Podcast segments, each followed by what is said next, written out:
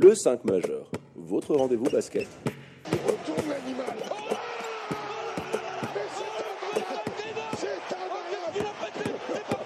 Animé par David et Florian.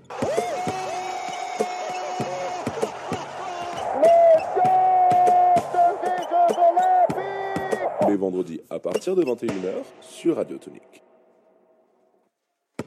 Bonsoir, buonasera, guten Abend, bienvenue dans le 5 majeur, votre rendez-vous basket en direct sur Radio Tonique.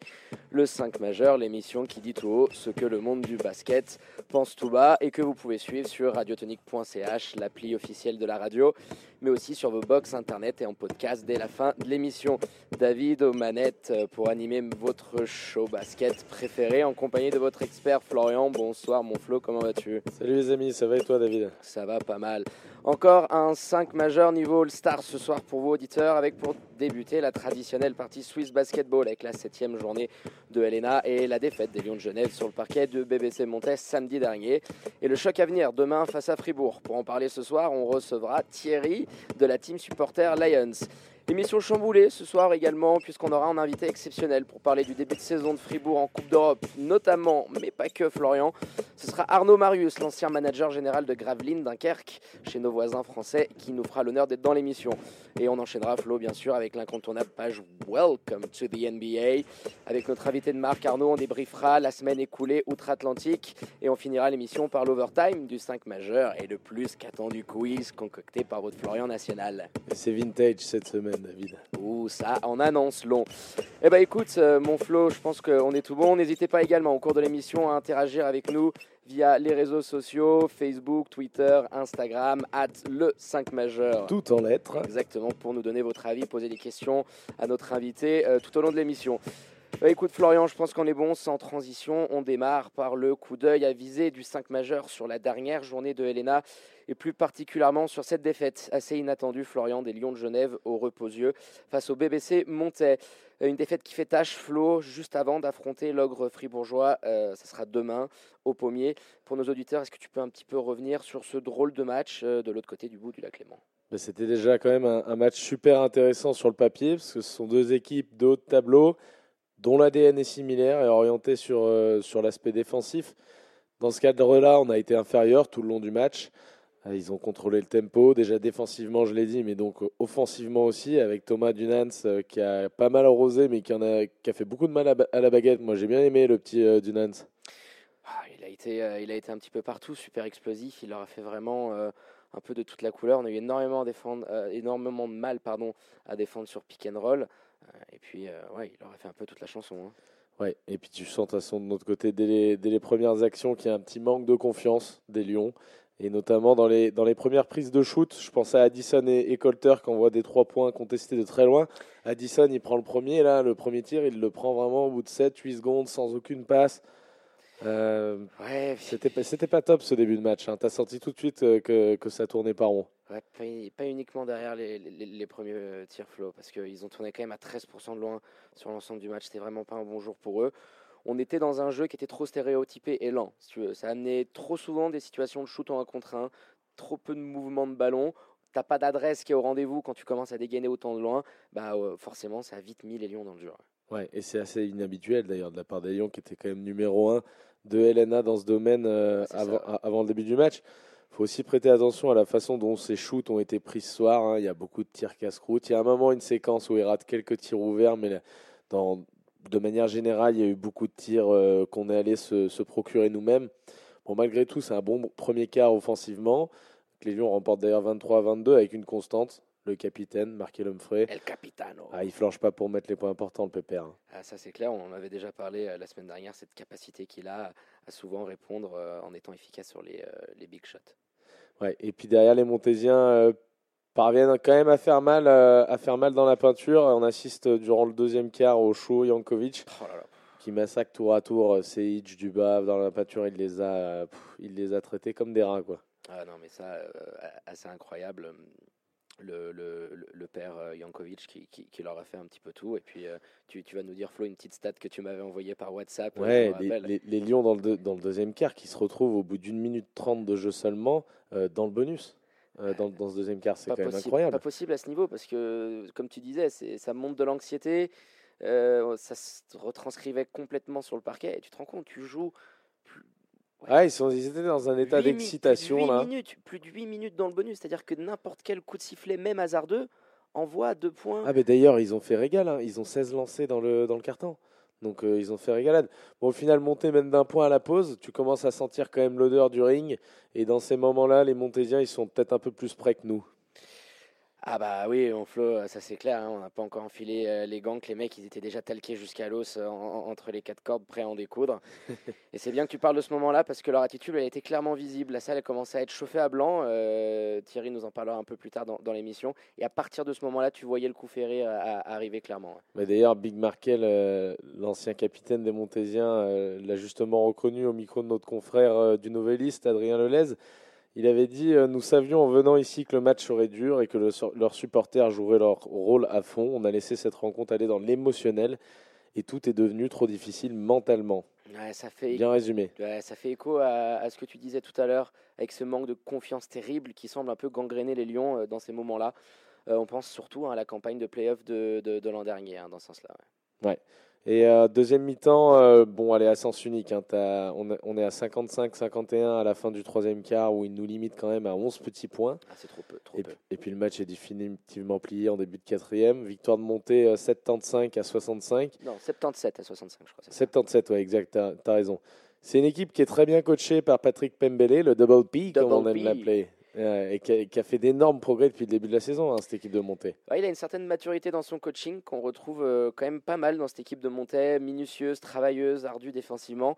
Euh, ça va être à suivre parce qu'ils n'avaient pas fait un bon début de saison, on en avait parlé. Et là, ça commence à ressembler à une équipe bien coachée par l'un des plus jeunes coachs de l'histoire de cette ligue, euh, mais pas le plus jeune, mon Flo. Est-ce que tu l'as le plus, le plus jeune coach de l'histoire de la ligue c'est le mec de Vevey là. Ouais, c'est ça, c'est celui qui est actuellement Antoine Mantet. l'ancien mec de Vevey. voilà, l'ancien, voilà, actuel coach du BBC 3 Torrent, qui à l'époque avait coaché euh, une quinzaine de matchs à Vevey, alors qu'il n'avait que 22 ans. Bon. c'est pas mal comme record. Mais petite anecdote. Son père était joueur, dit la légende, c'est vrai. c'est ça, dirigeant également. Euh, petite anecdote mise à part, on retiendra cette deuxième mi-temps apathique offensivement des Lions avec euh, pour moi certains symboles marquants. La défaillance du trio américain hein, d'Eric, Marquis et Markel qui à un moment donné loupe pas moins de six shoots ouverts de suite. Moi ça m'avait un petit peu choqué. Et pendant ce temps-là bah, on continuait à s'interroger à se faire ouvrir dans la peinture et à se demander peut-être pourquoi un Alexander Hart il n'a pas fait son entrée peut-être un peu plus tôt pour amener ses centimètres ça, de toute façon, c'est aussi une constante depuis le début de saison, c'est que les, les, choix de coach Chuck dans, dans, les matchs un peu serrés, on l'avait vu contre Massagno, même si ça avait fini par payer, je pense pas que c'était forcément les bons. Il a, il, a, il a envie de poser sa patte un peu sur cette équipe. Euh, Hart n'est pas rentré. Je pense que d'un point de vue tactique, ça aurait été intéressant. Après, on vit pas avec le groupe, on ne sait pas comment ça se passe. Mais euh, je, je, pense qu'il est en train de, de, petit à petit imprégner ce qu'il veut, euh, ce qu'il veut tenter de, de, faire comprendre à ses joueurs. Et, ses choix, ça y ressemble, parce que sinon, pourquoi te priver d'un Alex Hart quand euh, Samir Seic se fait euh, désinguer dans la peinture? Et du bas, on l'a dit aussi, que complètement photomatique sur le match. Bon, il a été bon, on l'a interviewé, euh, on l'avait interviewé. Il y a deux matchs, là. exactement, dernier match, on nous disait que il était content et satisfait des progrès d'Alexander Hart. Donc, de voir avec deux petites minutes, c'était vraiment, il est passé, il est reparti on se demande quand tu as un vrai poste 5 de métier comme ça, qui plus est, qui n'était pas dégueu sur ces, sur derniers matchs, quand tu te fais autant ouvrir dans la peinture, tu peux te poser certaines questions et te demander est-ce que, bah, à un moment donné, tu n'auras peut-être pas fait du bien euh, pour calmer un petit peu euh, le père Jankovic. T'en penses quoi, ça, tiens, Thierry, toi, de. Voilà, il y a, Alex Hart, euh, y a Alex Hart qui a fait de bonnes minutes, hein, on vient de le dire, et, et qui rentre pas comme ça. alors visiblement, il n'y a pas de pète physique.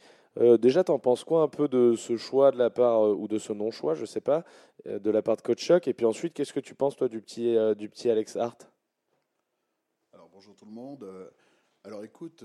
Rapproche-toi un petit peu du micro, vas-y. Fais-lui un petit bisou. Voilà, Alors, écoute, personnellement, Alex, bah, on n'est pas dans le groupe, donc je ne sais pas s'il a des pépins de santé. Qu'est-ce qu'il a exactement Autrement, c'est un joueur que j'apprécie euh, énormément, quoi. Mais à savoir pourquoi il n'est pas rentré, ça faudra, faudra poser la question euh, demain à notre coach. Elle lui sera posée. Elle lui sera posée, t'en fais pas, ça c'est clair et net qu'elle lui sera posée, mais bon, ça, ça laissait un petit peu de débat, surtout qu'il l'avait répété, coach Chuck, c'est le seul vrai poste 5 que tu as dans ton effectif, donc au bout d'un moment, oui. Et là, tu as souffert de la, de, la taille, hein, parce que le. comment il s'appelle déjà J'ai perdu son nom. qui nous a massacré pas Jankovic. Jankovic. Il, il, a un seul move, j'ai l'impression, le gars. on en reparlera, on en reparlera un petit peu plus tard, mon Flo. Ne spoil pas le truc, mais, mais oui, en somme, si tu veux, le match, bah, même Flo, le quatrième carton, au final, il a été, euh, il a été du même acabit. Euh, toujours une adresse aussi, aussi horrible côté des Lions. Regarde, rappelle-toi ce airball de Derrick, quand même, à l'angle zéro, qui est quand même assez symbolique. Et pour finir le match, alors là, bah, Montaigne, bon, ils sont approchés du cercle, ils ont profité de la petit peu de la naïveté des, des, des jeunes voix qui ont commis beaucoup de fautes, qui ont donné des points faciles. Et puis à la fin, quand même, le, dernier time-out de Kotchak à 1,41 de la fin, ça résume quand même l'ensemble de ton match. Derrière, tu as une action confuse, perte de balle, faute, qui envoie deux nons sur la ligne. Bref, et ça, c'est remise en jeu, c'est remise en jeu quand même. Il y a 7 pertes de balles sur le match sur une remise en jeu. C'est-à-dire que le mec fait une remise en jeu. Alors, il y a un pressing, euh, il y a un pressing qui est assez haut. Hein. c'est un, style de jeu avec un pressing tout terrain en face et de manière euh, générale en LNA. Mais ce que je veux dire, c'est que tu n'as pas le droit, quand tu as des joueurs de cette qualité-là, euh, d'avoir 7 pertes de balles sur de simples remises en jeu. On parle, on parle pas de passes difficiles à tenter ou quoi. C'est que le mec n'est même pas arrivé à se démarquer. Donc là, il y a quand même un manque d'investissement à ce niveau-là. Euh, il y a eu un manque d'investissement encore une fois dans le match par maman. Alors c'était pas, c'était beaucoup mieux à ce niveau-là par rapport à la semaine dernière, mais bon, tu dois attendre plus et il y a des choses comme celles euh, que je viens de vous dire là qui sont qui sont pas normales. Ah, non, c'est clair. Puis de toute façon, écoute mon Flo, je pense qu'on a on a fait un bon petit résumé de, de ce match-là. Hein. Ça sert à rien non plus de trop, euh, de trop enfoncer euh, nos lions. On va quand même. Ah non, on les enfonce pas, on les enfonce pas, mais on dit qu'il y a des choses. On va aller un petit peu plus dans le détail. On va aller un petit peu plus dans le détail. Exactement, mon Thierry, la réalité. Là, on va aller dans le détail. Le top, le top 5 et le flop 5 euh, de chaque rencontre, vous en avez l'habitude. Et puis on va commencer, mon flow, le premier élément de ce top 5. Et puis on en, a, on en a quand même pas mal parlé déjà. Et ben voilà, Mister One Move. Il a un seul, il a, il a réellement euh, dans, dans, la peinture un seul move, c'est de se retourner et d'aller sur sa main gauche parce qu'il n'a pas du tout de main droite. Et dans ce cadre-là, j'ai n'ai pas compris du tout la, défense de la défense de euh, souvent, qui s'est fait poster énormément. Et qu'au bout d'un moment, tu dois avoir, quand je parlais d'investissement, c'est pas uniquement physique, c'est aussi tactique. J'ai vu cette semaine là euh, sur Instagram, je, je, suis les Lions de Genève qui avait beaucoup de travail vidéo. Et je me demande comment là, sur un Milos Jankovic qui répétait un peu les mêmes, euh, les mêmes moves sur chaque euh, possession, comment tu peux pas, euh, pendant le match, avoir une, une rectification. Voilà, c'est un, un, bon joueur post-bas. Attention, hein, c'est quand même un, un, joueur correct, mais il apporte très peu loin du cercle. Il en colle quand même 21. c'est ça. Voilà, c'est un mec qui tourne à 10 points de moyenne plutôt. quoi. C'est pas un gars qui te plante comme ça 21 pions. c'est pas possible. Euh, la défense en un contre de Samir Seyd, j'en ai déjà parlé, voilà, c'était pas top. Et c'est dommage d'avoir vu des défenseurs, euh, de ne pas avoir vu plus de défenseurs différents face à lui, de ne pas lui avoir proposé un peu. Il n'y a que du bas vraiment et qui se, sont coltinés. Ça rejoint un peu ce qu'on vient de dire avec euh, Alex Hart. Exactement. Un petit peu, voilà, on aurait aimé voir un petit peu une défense plus variée. Bah, surtout quand tu as un mec qui te fait un chantier aussi avec 12 rebonds au passage. il t'en prend 5 offensifs, 5 offensifs avec des, des box-out il y avait juste le out, hein. le box, tu, tu, pouvais l'envoyer, ça boxait rien du tout au rebond. Donc, alors oui, comme tu disais, c'est pas Mister Fundamental, ok, poste bas. Euh, mais il aura tout fait à la défense des Lions, clairement, et voilà, on aurait aimé euh, euh, que coach Chuck lui, lui mettre d'autres rosses à, à gratter. Mais bon, on, doit quand même te donner un, coup de chapeau à Milos pour, euh, pour ce très gros match. On enchaîne, euh, on enchaîne mon flow avec le deuxième joueur de Stop. Euh, c'est le chouchou de Thierry, ça, Chad Timberlake. Ouais, on sait, il l'aime bien. Alors, est-ce que tu veux nous en parler un petit peu avant, que je me lance Avant qu'on revienne sur ce match, tu peux nous donner deux, trois petits mots un petit peu sur Chad Timberlake. On sait que tu, que tu le connais bien. Bah écoute, Chad, bah, il, était chez nous au Lyon, là. Et franchement, c'était quelqu'un qui était proche des supporters. Donc, euh, tout de suite, il y a eu la sympathie euh, qui s'est passée. Ensuite, on a une même passion euh, au niveau des sneakers addicts, au niveau des chaussures, tout ça. Donc, on a deux, trois points communs. On se revoyait à Fribourg, toujours dans une bonne ambiance, toujours convivial. Un mec bonnard, quoi, comme on dit. Ouais, ouais bien sûr, bien sûr. Et je pense que, puis bon, le dernier souvenir que j'ai au Lyon, c'est comme la finale de la Coupe Suisse où il était spécialement important. Euh. tu nous en avais parlé, un, un souvenir qui t'avait marqué vraiment. Et c'est vrai qu'il avait eu un, un très gros, très gros rôle, le Chad Timberlake. Bah, mon Flo, tu vas revenir un petit peu sur, sur son très gros match. ouais, bah, et puis en reparlant de, de, Fribourg, ça avait été aussi, parce que on, on parle des Lions bien, entendu, mais ça a été aussi un des grands artisans du triplé en 2017-2018. Il y a deux ans, ouais. Ouais, il s'était ensuite fait virer. Il y a eu pas mal de bisbilles hein, avec euh, Peter Alexis, notamment concernant sa condition physique et son éthique de travail. Ça reste un, joueur avec un petit peu de talent. et donc, il s'était fait dégager ensuite, d'ailleurs, au recrutement de Derkens. Euh, ouais, c'est ça, C'est ça qui lui a pris sa place. On va d'ailleurs le croiser la semaine prochaine. Ça fait plaisir, euh, Chad, de le voir faire un match qui, qui tient la route. Il termine à 12 points, 6 rebonds, 3 assists. Ouais, l'élément offensif le plus régulier de cette équipe depuis le début de saison. On l'a déjà mis euh, dans, dans, le top 5, euh, Florian. bon, alors, il n'a pas beaucoup forcé au niveau tir, on doit lui admettre, parce que c'est un petit peu son péché mignon, ça peut lui arriver. Et il a, je trouve, notamment parfaitement servi ses compères d'attaque sur énormément d'actions en transition. Euh, bah, dont notamment le fameux Thomas Dunens, transition toute parfaite puisque c'est le troisième membre de ce top 5. Ouais, et il en a raté quelques-uns, mais il termine tout de même à 16 points, 8 rebonds et 3 assists à 2 sur 7 il est surtout venu chercher et punir euh, les fautes euh, sur la ligne, notamment dans ce deuxième quart-temps dont on a parlé tout à l'heure. Ouais, un gros volume. Euh, alors une absence de défense agressive en face de lui aussi côté Lyon, faut l'admettre. Mais que de highlights dans le match. C'était vraiment ça. Step back free dans le premier quart, un contre énorme, un chase block à la LeBron sur le Colter avant la fin de, la deuxième, de la première mi-temps. Et pour finir, bah, par ce dunk monstrueux en fin de match, là où il part avec Samir Sejic qui le laisse derrière, là et il finit à deux mains pour t'exploser l'arceau. Il s'est arraché de phalange. Euh, pas loin, il, scelle le match. Grosse énergie, on le disait, joueur très explosif. Bon, qui a quand même un certain déchet dans sa sélection de shoot. Euh, le quatrième élément, là Thierry va pouvoir nous en parler, le public euh, du reposieux. Ouais, le public montésien, il y avait 850 personnes, Thierry, un magnifique tifo. Thierry Guigné, on... Ah non, merde, c'était pas ça, c'était quoi le tifo déjà? C'était... ah non, ici c'est monté, ici c'est monté. Planté, et, une superbe ambiance. On a pas mal entendu euh, la team supporter Lions. Thierry, tu peux nous parler un peu de ce court déplacement que tu as fait pour allier le Chablais? Alors écoute, euh, je suis parti euh, donc avec mes deux collègues, Mounir et Roberto. Et donc on s'est déplacé à Montaix, en sachant très bien que Montaix a un des clubs supporters les meilleurs de Suisse.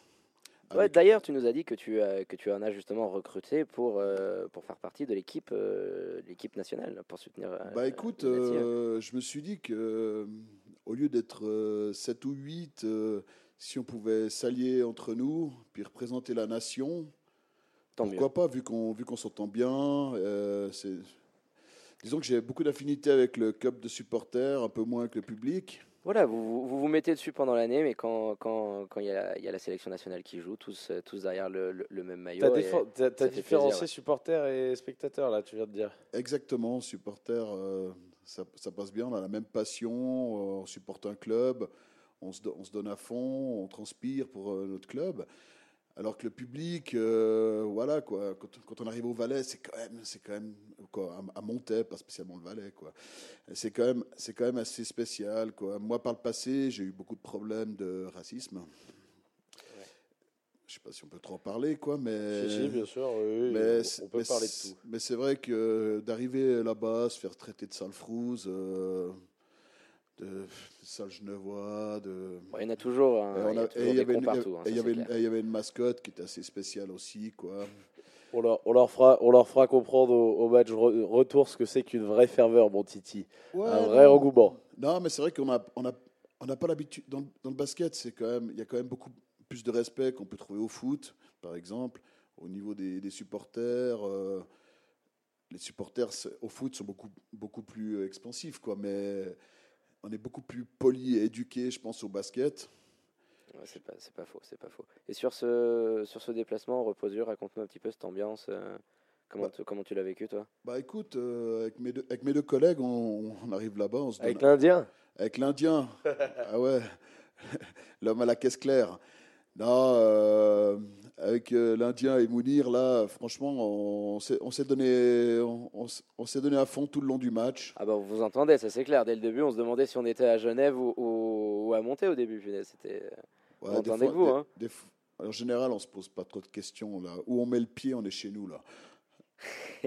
non, mais c'est dommage, c'est dommage que ça n'a pas pu pousser. Euh, pas pu on, parlait de, on, parlait de, Fribourg, euh, qui est un grand club suisse, mais qui n'a aucun supporter. Il a juste du public et un DJ qui utilise la sono de la salle. et on va, les, on va les accueillir hein, là demain. Qu'est-ce que tu as prévu un petit peu? Tu as prévu un petit truc un peu, euh, un peu spécial parce que c'est la plus grosse affiche de l'année? Est-ce que tu as prévu quelque chose un peu spécial avec tes. Pour justement essayer que chez nous aussi, il y ait peut-être un peu plus de, supporters que de spectateurs? Tu vois, d'essayer de rassembler tout le monde. Ah, mais. Alors écoute, euh, toute ma team, elle est au courant de ce match depuis un petit moment. Donc euh, j'espère qu'ils seront présents, mais pas juste présents, qui vont se donner, quoi, parce que c'est comme on a pu en discuter hors antenne, c'est d'être dans une team de supporters, c'est comme quand on est dans un club de foot quand on est sur le terrain, on se donne. On n'est pas juste là pour se retrouver entre copains. Euh, on donne de la voix, on est, fatigué à la fin Exactement, du match. comme euh, bah, d'ailleurs comme vous quand vous venez là. Euh, ah bah vous on s'arrache, on s'est un peu vous, vous, nous faites plaisir, vous nous faites plaisir, quoi. Alors, le, le team supporter Lions, c'est vraiment le capitaine du public de ce, de ce club des Lions. Et, euh, et, on enchaîne justement avec le capitaine des Lions oh, en cinquième, transition, en cinquième élément. tu rebondis, tu passes du coq à l'âne, que dirait Joshua. Parce que lui, mentalement, par contre, il n'a pas flanché. Et il nous a longtemps permis d'y croire, euh, de croire qu'on pourrait inverser la tendance dans ce match qui termine à 16 points et 10 rebonds. Markel, c'est un, un, gros, gros début de saison. Ouais, c'est le seul élément, je trouve, avec Arnaud, je dirais, à rendre une partition honorable, dira-t-on. Euh, voilà, en allant notamment beaucoup chercher les contacts. On, connaît ses capacités physiques, on a beaucoup parlé de sa capacité incroyable au rebond, euh, mais il, allait beaucoup plus qu'à l'accoutumée sur la ligne avec quand même un beau 10 sur 14. Euh, c'est pas mal du tout sur la ligne de lancer franc. Ça sauve la face pour Markel, même si on, aurait aimé un peu plus d'adresse de loin de sa part.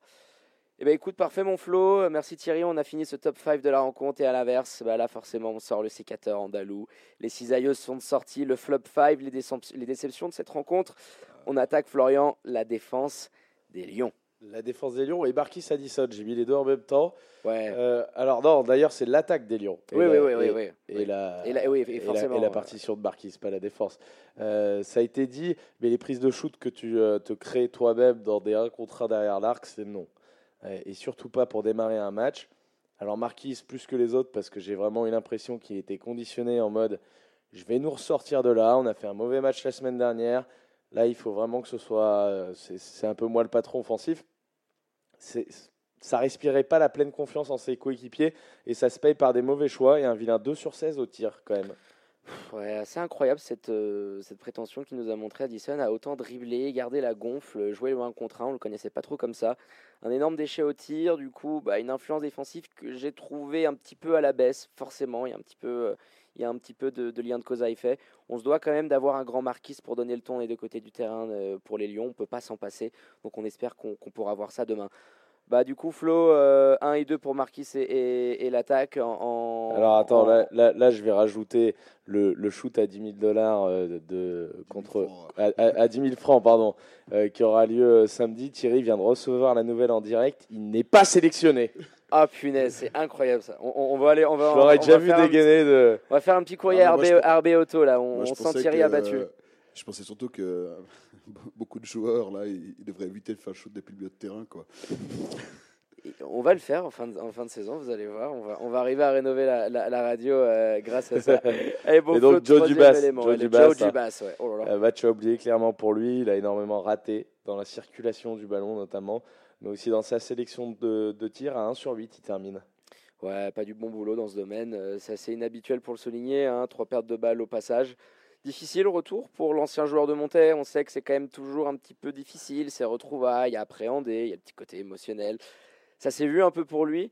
Euh, donc bon, voilà, on espère, euh, comme toute la clique, qu'il pourra se ressaisir dès demain. Le quatrième et avant-dernier élément de ce flop 5. Ça fait déjà quelques fois qu'on le revoit. C'est Coach le Haddan. Ouais, le parce que si on parle de tous ces joueurs des Lions et de leur mauvais match, notamment au shoot, euh, c'est avant tout parce que euh, coach n'a jamais trouvé la solution face à la défense montésienne. On s'est vertué à jouer des 1 contre 1 parce que les gars en face étaient plus forts collectivement. Très tardif encore pour les time-out, mais ça, je pense qu'on va devoir s'y habituer. Et puis le travail collectif aussi pour obtenir des deuxièmes chances était bien supérieur de la part des locaux. De toute façon, collectivement, ils nous ont bouffé dans tous les domaines. De je vais rajouter un petit point sur un sujet que tu viens de mentionner qui, moi, me tient à cœur les sorties de time-out. Tu sais que je, je suis pointillon et tatillon là-dessus parce que j'y ai porté une attention un peu particulière sur ce match-là. Et il faut avouer qu'on n'a pas du tout été bon sur ces séquences. Où euh, à la base, tu as un avantage sur ton adversaire. Tu sors d'un time-out où tu te reposes, où tu marques un système, deux systèmes, trois systèmes pour essayer d'aller faire quelque chose. Et, nous, à chaque fois, bah, ça n'a pas marché. Et les deux derniers qu'on a pris dans le dernier quart, à chaque fois, à chaque fois derrière, il y a un run pour monter. Donc tu comprends pas. Il faut aussi Coach qui réponde présent sur cet aspect-là face à Olympique ils sont bons là-dessus, on le sait. C'est une équipe qui prend des time-out avec le, pétard, on va pas le présenter. Ces sorties de time-out font souvent très mal. Il va falloir que demain, quand on va prendre des vagues, parce qu'on va en prendre, qu'on puisse remettre un peu tout le monde au calme et, repartir euh, de plus belle. Dernier élément, Flo, du flop 5, le, Michael? Ouais, Biki, euh, Biki Baruto. Il y avait un débat compte tenu des attentes qu'on peut placer en Derrick Colter, par exemple. Mais quand même, Français fait pas un bon match, 0 sur 5 de loin. Au-delà de cette maladresse au tir, il n'a pas bien défendu. Très souvent mis en danger par des mouvements loin du ballon. Hein. Il est à la ramasse euh, sur les, sur les écrans. Il passe jamais au bon endroit pour arriver à couper les passes. Et, euh, et c'est euh, c'est pas cette magnifique perf qu'il nous avait fait à, la maison qui, va, qui va faire de, de, lui un bon joueur de ce début de saison. On doit voir plus de, de Michael Maroto, je pense. Un peu l'arbre qui, qui cache la forêt. Puis voilà, aussi dans la lignée du secteur intérieur, je dirais. Mais oui, par moment, avec Dubas, c'est celui qui ressortait le plus dans les manques, on va dire, criants euh, côté Genevois. On l'a vu, bah, tu le disais, à la peine terrible en pick and roll défensivement, absence en termes de placement qui ont souvent coûté cher. On espère un coup de chauffe, comme tu disais, comme il y a quelques semaines en arrière. voilà, quelques petites banderies qui, qui leur mettront en confiance. Mais écoute, Flo, je pense qu'on a fait le point sur cette première défaite euh, des Lions cette saison. Et avant d'aborder le choc de demain, on, va interroger notre invité, notre petit Titi de la team euh, Geneva Lions, pour nous dire quelques mots euh, bah, voilà, sur, euh, sur, sur la rencontre qui vient, qui vient un petit peu demain. Qu'est-ce que tu attends de, cette rencontre-là, mon, mon, Titi?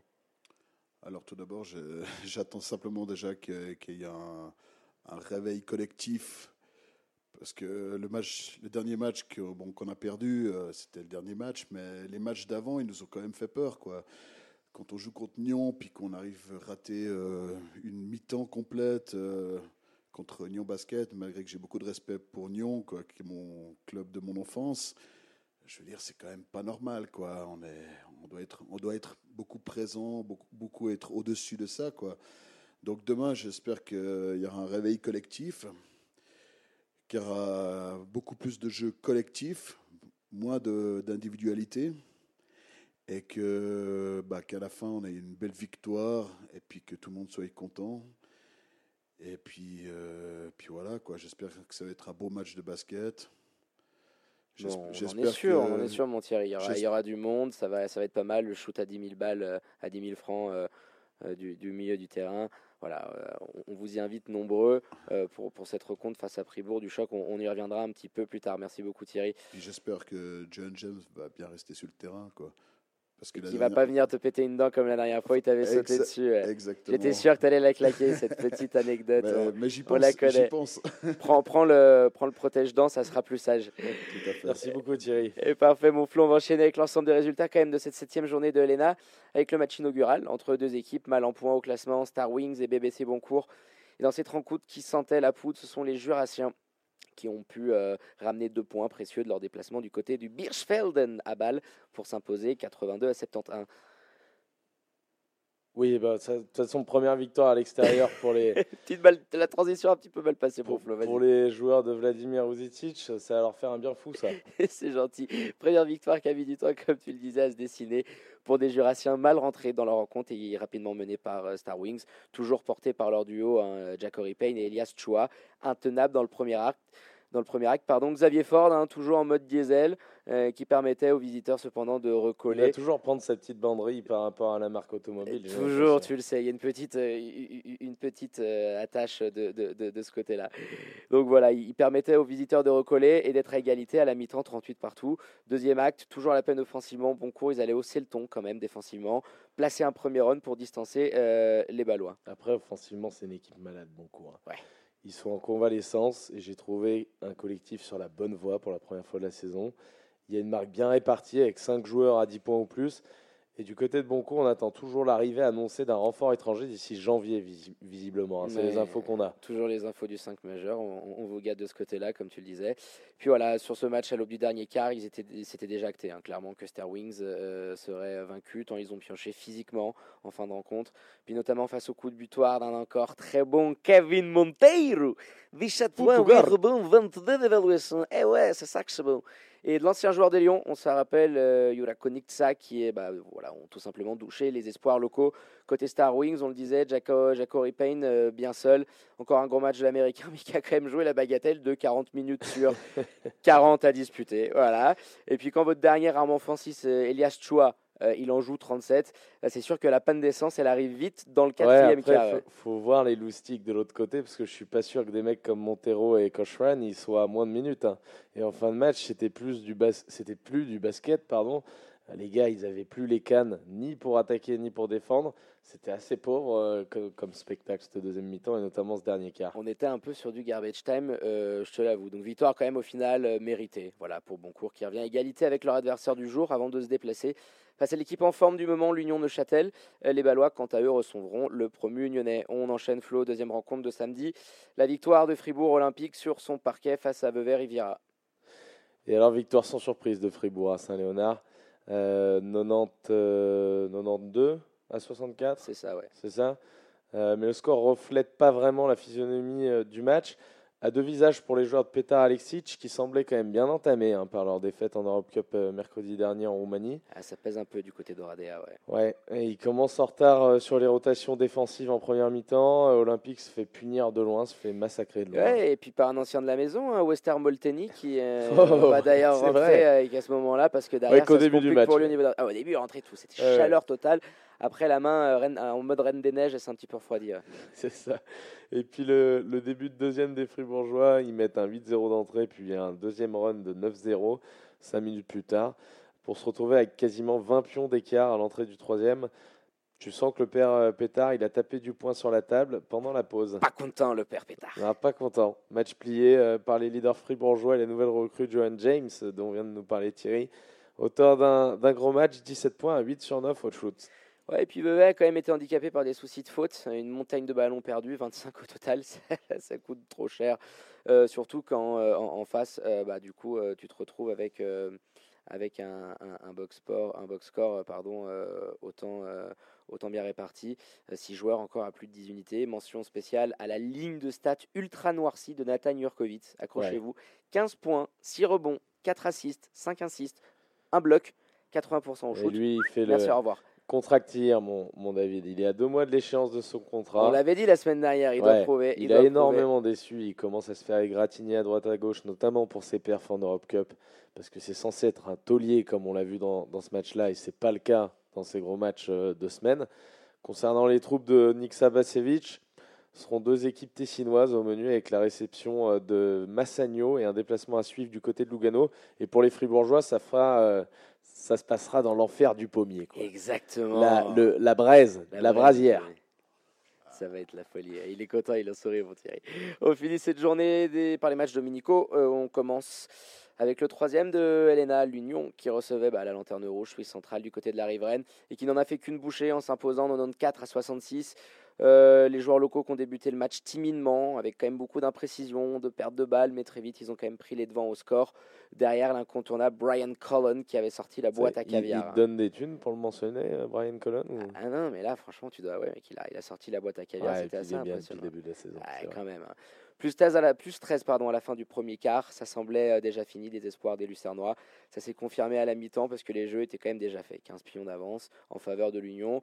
La deuxième mi-temps, c'était l'occasion rêvée pour le technicien belge euh, de lancer sa classe biberon. QV 98-99, faire souffler ses hommes forts. Euh, et puis au final, les trois petits Suisses, hein, c'était Elliot Kubler, Selim Fofana et Kylian Martin, bah, ils en ont profité avec quasiment 20 minutes chacun.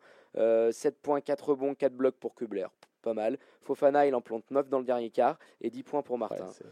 Donc, euh, Très belle génération, hein, qui, qui, va malheureusement, je pense, pas avoir le temps de montrer euh, jusqu'à où ça aurait pu aller, compte tenu du marché économique et de l'ambition toujours plus grande de gravir les échelons de la part des jeunes joueurs de talent. Mais euh, on a apprécié par contre le discours très juste de, Daniel Eric, un peu dur mais très juste, qui, s'attend bien évidemment à une saison longue, de par leur effectif quand même un peu jeune, la cascade de blessures à laquelle ils font face et les faibles moyens financiers de l'équipe. Il a également estampillé euh, Neuchâtel euh, meilleur, euh, meilleur basket de la ligue, hein, meilleur jeu proposé actuellement. Et dans ce sens, je suis assez d'accord avec lui, David Neuchâtel. J'aime bien ce qu'ils font. Ouais, c'est clair, ils sont vraiment en, forme depuis cette défaite à la maison face au Lyon en début de championnat. Donc aux joueurs de l'Union de confirmer avec deux matchs à leur portée face à Boncourt et Nyon avant d'affronter l'ogre fribourgeois. Euh, bah, écoute, parfait. On continue. Deuxième rencontre de dimanche dernier avec euh, les Ticinois de Massagno qui recevaient les Vaudois de Lausanne, Pully, les Foxes. Voilà, et troisième succès de, rang pour les résidents de Nozedo qui s'impose 83 à 60 et qui retrouve petit à petit les sommets du classement. Quant aux Foxes, par contre, troisième défaite de Suisse, euh, calendrier diabolique. Hein. ils ont enchaîné Union Olympique pour finir dans le Tessin. voilà, il y, a, mieux. Il n'y a, peut-être même pas plus compliqué. Et pourtant, les protégés du Randwald, eh ben, ils, ils, ont très bien débuté la rencontre. Ils mènent de 8 points après 5 petites minutes. Comme prévu, Massagno, qui est un peu lent au démarrage, ils, ont mis leur défense en route pour, euh, pour tenir les Vaudois muets euh, plus de 3 minutes. Et c'est notamment grâce à leur banc. Euh, je me rends compte en même temps que je l'ai dit, c'est incroyable quand même cette phrase de dire défense. Ils ont mis en, mode le mode défense grâce à leur banc. C'est ça, mais oui, mais c'est ça. mais là, je pense à, à, Solkia et Andilkovic. Voilà. Euh, que, les, que les joueurs de Gubiteza ils reviennent dans la partie. Ça fait plus simple pour Massagno à la fin du premier quart. Et le deuxième quart commence de suite par un run des locaux. Lausanne s'accroche avec son adresse de loin, derrière un très bon, je sais que tu l'aimes beaucoup. Ouais, euh, l'ancien Ouais. ouais. 13 points, 3 sur 6 du parking. Ça fait 32-30 euh, pour les Tessinois à la mi-temps. Et en deuxième, c'est récurrent. De toute façon, quand tu es insolent en, en, adresse de loin, il y a forcément un coup de moins bien à un moment. Lucas Pito, euh, Easton Jones, ils connaissent ce coup de froid terrible, David. 2 sur 12 cumulés, ils se retrouvent menés de, 10 points, c'est ça, hein, à l'aube du dernier quart, je crois.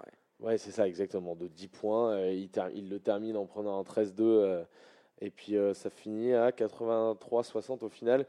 Bon, Massagno, même privé de Jules Hao, engrange des points, monte tout gentiment en puissance avant d'affronter Vevey et Monté. Deux matchs qui seront quand même à leur portée. Ouais, c'est ça. Euh, ça commence gentiment. Il fallait aussi au, petit, au bout d'un moment que la mayonnaise euh, prenne. Ça n'allait pas rester dans les, dans les bas-fonds du classement. On mettra juste en avant le match taille patron de, de Ray John Kelly, un 19 points, 6 rebonds, 3 assists, 20 dévals. Et à, l'inverse, je sais que tu l'aimes aussi beaucoup, le match fantomatique du mage noir. Oh, putain. Euh, le 12 Mialian passé au travers 0 sur 6 du parking, 4 pertes de balles, moins 4 dévals. Un match à, vite oublié pour lui. Hein. Ouais, bon, pour Lausanne, euh, ils auront euh, le statut de favori sur le parquet de la Lanterne Rouge Suisse centrale euh, demain, dans une rencontre qui pourrait être capitale pour une qualification en Coupe de Suisse. Ouais, pour la SLB Cup, on en parlait tout à, tout à l'heure avec Thierry en. C'est un match qui, qui, qui, va valoir cher pour les places qualificatives. On termine, Florian, dernière rencontre de cette septième journée, la lourde défaite du BBC Nyon à domicile face à Lugano, 80-64. Match très frustrant pour les joueurs d'Alain d'Alain Atala, pardon, qui étaient de retour sur le banc, hein, on le salue, et qui ont connu une trajectoire euh, assez inverse par rapport au dernier affrontement face au Lyon de Genève du côté euh, du bout du monde. Début de match sérieux, appliqué, toujours dans le sillage de leur duo euh, Sané et Ndoye. Hein. et oh, puis derrière. Passage à vide total dès la 15e minute de jeu, perte de balle, adresse en chute, faute stupide, euh, personne dans la peinture. Les Tigers, ils mettent un 18-2, ils mènent 40 à 28. Nyon y a recru un petit moment, avec un super 3 euh, points au buzzer de, Sané avec son shoot qui est parti de je ne sais où. Il pensait un petit peu recoller, mais finalement. Ballon d'or ou pas ballon d'or? On, demandera à, nos, euh, à, nos, confrères de, de Cop Football de se prononcer là-dessus lundi soir dans, sur Radio Tonique. Voilà, en deuxième, les Tessinois, ils ont mis un petit coup de collier en défense. Ils ont géré leur possession d'avance dans le dernier quart. Au final, victoire facile, 80-64, sans trop broyer, mais sans trop forcer euh, non plus, hein, clairement. Ouais, et puis j'ai vu que coach Atala, qui s'était plaint un peu du manque d'intensité et d'énergie de ses troupes, il avait changé pas mal de choses à l'entraînement cette semaine. On est, allé, on est allé le voir. Et dans les systèmes de jeu, notamment préférentiels de l'équipe, c'est à suivre. Pour Lugano, c'est une bouffée d'air, une vraie bouffée d'air frais au, classement. Ah, ils en avaient besoin, euh, et puis voilà, ils se retrouvent à une place euh, plus en adéquation si tu veux avec leur effectif, et on retiendra l'énorme match euh, de Sané, 34 déval, 17 points, 19 rebonds, oh, la moisson. de l'autre côté, 6 joueurs à 10 points, et puis le trio Made in US, un porteur, Carré, Williams, qui t'en plante quand même 48 en combiné, et le très joli 20 sur 26 depuis la ligne des lancers francs des Tigers. Ça, faut le mettre en avant quand tu es à droite comme ça sur la ligne de lancer. Euh, déplacement à l'Istituto Helvetico pour Lugano qui devra confirmer semaine prochaine euh, face à Montais. Euh, match qui va sentir la poudre pardon, pour le premier Lyonnais ouais, qui se rendra à Bâle pour y affronter Star Wings. Eh ben, écoute Florian, je pense qu'on a fait le tour de cette journée de, de, de Helena. On va faire un petit point sur le classement qui se dessine quand même petit à petit. Hein. On commence à, à, y voir quelque chose, ça se dessine un petit peu. Et puis on retrouve désormais seul en tête avec le 7 à la suite. Je dis oui, oui, oui. Fribourg Olympique. Julien Lepers. exactement. Ah oui, oui, oui, oui, oui. Euh, suit euh, au classement les Lions avec un bilan de 6 victoires et une défaite, hein, celle du week-end dernier. Tout comme l'Union Châtel qui s'installe sur le podium de la LNA. belle petite surprise. On retrouve derrière les deux équipes en forme du moment, puis qui retrouvent des places plus habituelles à leur standing. Hein. Monté quatrième avec 5 victoires en cette rencontre et Massagno, cinquième avec un bilan de 4 pour 3 défaites. Sixième, le tube de l'été, Lausanne Qui connaît une petite descente dans les, dans les charts, un petit peu attendu au classement, c'est certes, avec quand même un petit bilan assez sympa de 4 victoires pour 3 défaites. Ouais. ça, commence, euh, ça commence à fléchir un petit peu. Normal. Les, ventes, voilà, le tube de l'été. Dans le ventre mou, on retrouve Lugano, euh, Star Wings, Vevey et Boncourt avec deux, deux petites victoires au compteur. Et 11e place, euh, avant-dernier, le premier lyonnais Maigre bilan, hein, une victoire, six défaites. Euh, notre traditionnelle lanterne rouge derrière, les, Lucernois de Suisse centrale, toujours euh, vierge de victoire cette saison. Eh oui, toujours, ils ont toujours euh, rien connu, ils, vont pas bouger. Voilà, c'est savonneux depuis un petit moment. Bah, écoute, mon Flo, je pense qu'on on a fait le point complet vraiment sur cette, notre belle Elena. On en profite d'ailleurs, on rappelle voilà, nos auditeurs, une énième fois, le choc, huitième journée de LNA, les Lions de Genève demain, qui recevront le leader invaincu Fribourg Olympique. Le match au sommet, la salle du pommier, venez nombreux encourager les Lions. Demain après-midi, début de la rencontre à partir de 17h30. On vous, les a dit, on vous a dit plein d'animations, le shoot à 10 000 francs. Vous allez vous régaler. Puis bien sûr, Flo, on en reviendra la semaine prochaine dans le 5 majeur. Hein. on aura des interviews de chaque joueur de chaque équipe, les réactions de, de coach-up, bref nos auditeurs ne manqueront rien. On va en profiter, messieurs, pour se rafraîchir un petit peu la voix, aller faire une petite pause. Euh, Salut Thierry. Pause toilette, exactement. Salut mon Thierry. C'est vrai, mon Thierry, merci beaucoup d'avoir été avec nous euh, dans cette émission pour parler de la défaite de la semaine dernière et de cette victoire qui, attend les Lions euh, demain face à Fribourg. Sans souci.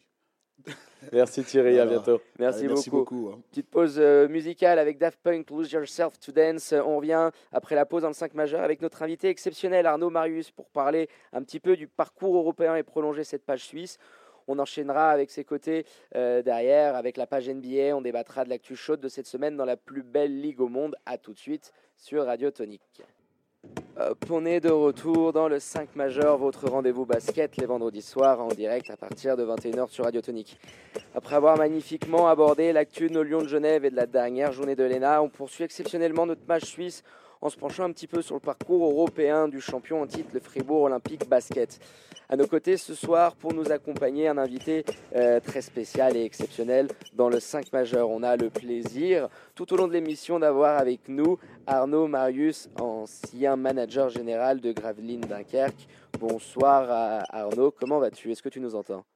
Bonsoir à tous. Merci beaucoup de me recevoir, c'est un plaisir. Bonsoir Arnaud, bah, c'est un, plaisir pour nous euh, également. Alors euh, comme, euh, comme l'a dit David, déjà merci d'avoir accepté notre invitation pour débattre basket dans, dans, notre émission. Est-ce que tu pourrais nous parler un petit peu, tu étais manager général de Gravelines Dunkerque, de ton parcours un petit peu atypique, hein, puisque tu arrives dans, dans, le club au sein du département marketing, il me semble.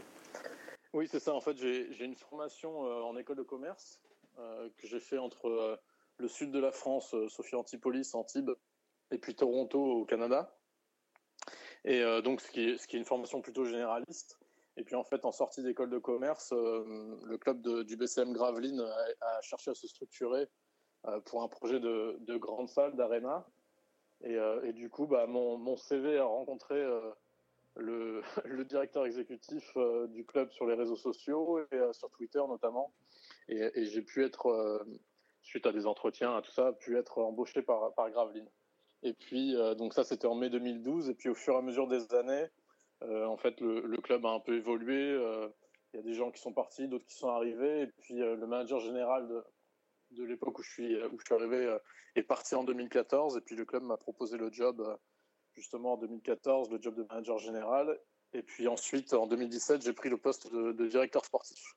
Donc voilà, une, une évolution interne après. Exactement, pas, pas, pas, vraiment euh, commune, on, pourrait dire, d'avoir cet ascenseur dans, dans, le club. Raconte-nous un petit peu tes, deux dernières fonctions de manager et un petit peu directeur sportif. Hein. c'est ce qui, ce qui plaît un petit peu à, à, nos éditeurs, de savoir un petit peu quel était ton rôle, les tâches que tu affairais euh, cette fonction. Attends, sur le plan du recrutement, des sollicitations que tu devais avoir, est-ce que tu peux un petit peu nous raconter euh, ce rôle-là? Et puis si tu as peut-être une anecdote assez croustillante sur le sujet oui, bah, on n'en doute pas, on n'en doute pas. il, y a, il, y a, de quoi écrire des livres, mais ouais, ouais. Euh, sur, les deux postes sont sensiblement différents quand même. Manager général, on est un peu plus en supervision de toutes les activités du club. Euh, donc on s'occupe bien sûr de, de, de, la gestion un peu quotidienne de l'équipe professionnelle, euh, mais on s'occupe aussi de tout ce qui est de la stratégie marketing, la stratégie communication, la stratégie billetterie, tout ce voilà, on, supervise tout ce programme, l'ensemble du club. Quand on est directeur sportif, on se concentre vraiment sur le sportif. Et donc, du coup, on, arrive sur des missions beaucoup plus euh, de scouting, de recrutement des joueurs, de négociation avec les agents. Euh, de, voilà, on est, on est vraiment dans le vif du sujet. Quoi. Et donc, euh, effectivement, effectivement bah, des, négociations avec les agents, bon, on, est, on est de toute façon constamment calé sur les horaires américaines, et puis encore plus l'été. Euh, par exemple, euh, j'ai signé un joueur alors, alors que j'étais en train de faire du vélo euh, dans l'Alpe d'Huez, quoi. C'est sympa ça, t'étais dans ton petit col et t'as reçu le petit SMS du mec qui venait. tu t'arrêtes et puis tu prends ton iPad, tu fais, tu fais la proposition de contrat parce qu'il faut qu'elle parte maintenant et si elle part, si elle part une heure après, et eh ben, t'es plus sûr d'avoir le joueur. Et, il était plus sur le coup. c'est des choses comme ça. J'ai signé un joueur aussi au mois de janvier alors que j'étais à Cuba et il a fallu à Cuba en vacances et puis il a fallu euh, du coup trouver euh, un, poste internet pour pouvoir envoyer le contrat. Voilà, c'est des choses comme ça où, euh, effectivement, bah, c'est un métier de 24 heures sur 24, 7 jours sur 7.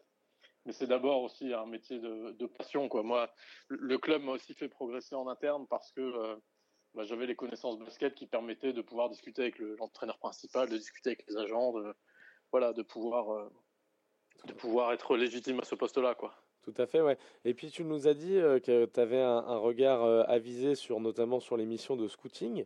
Est-ce que la LNA, euh, c'est un championnat qu'on regarde quand on est scout en France et, qu'on s'occupe un peu du, recrutement ou qu'on supervise le recrutement d'un club de Pro A?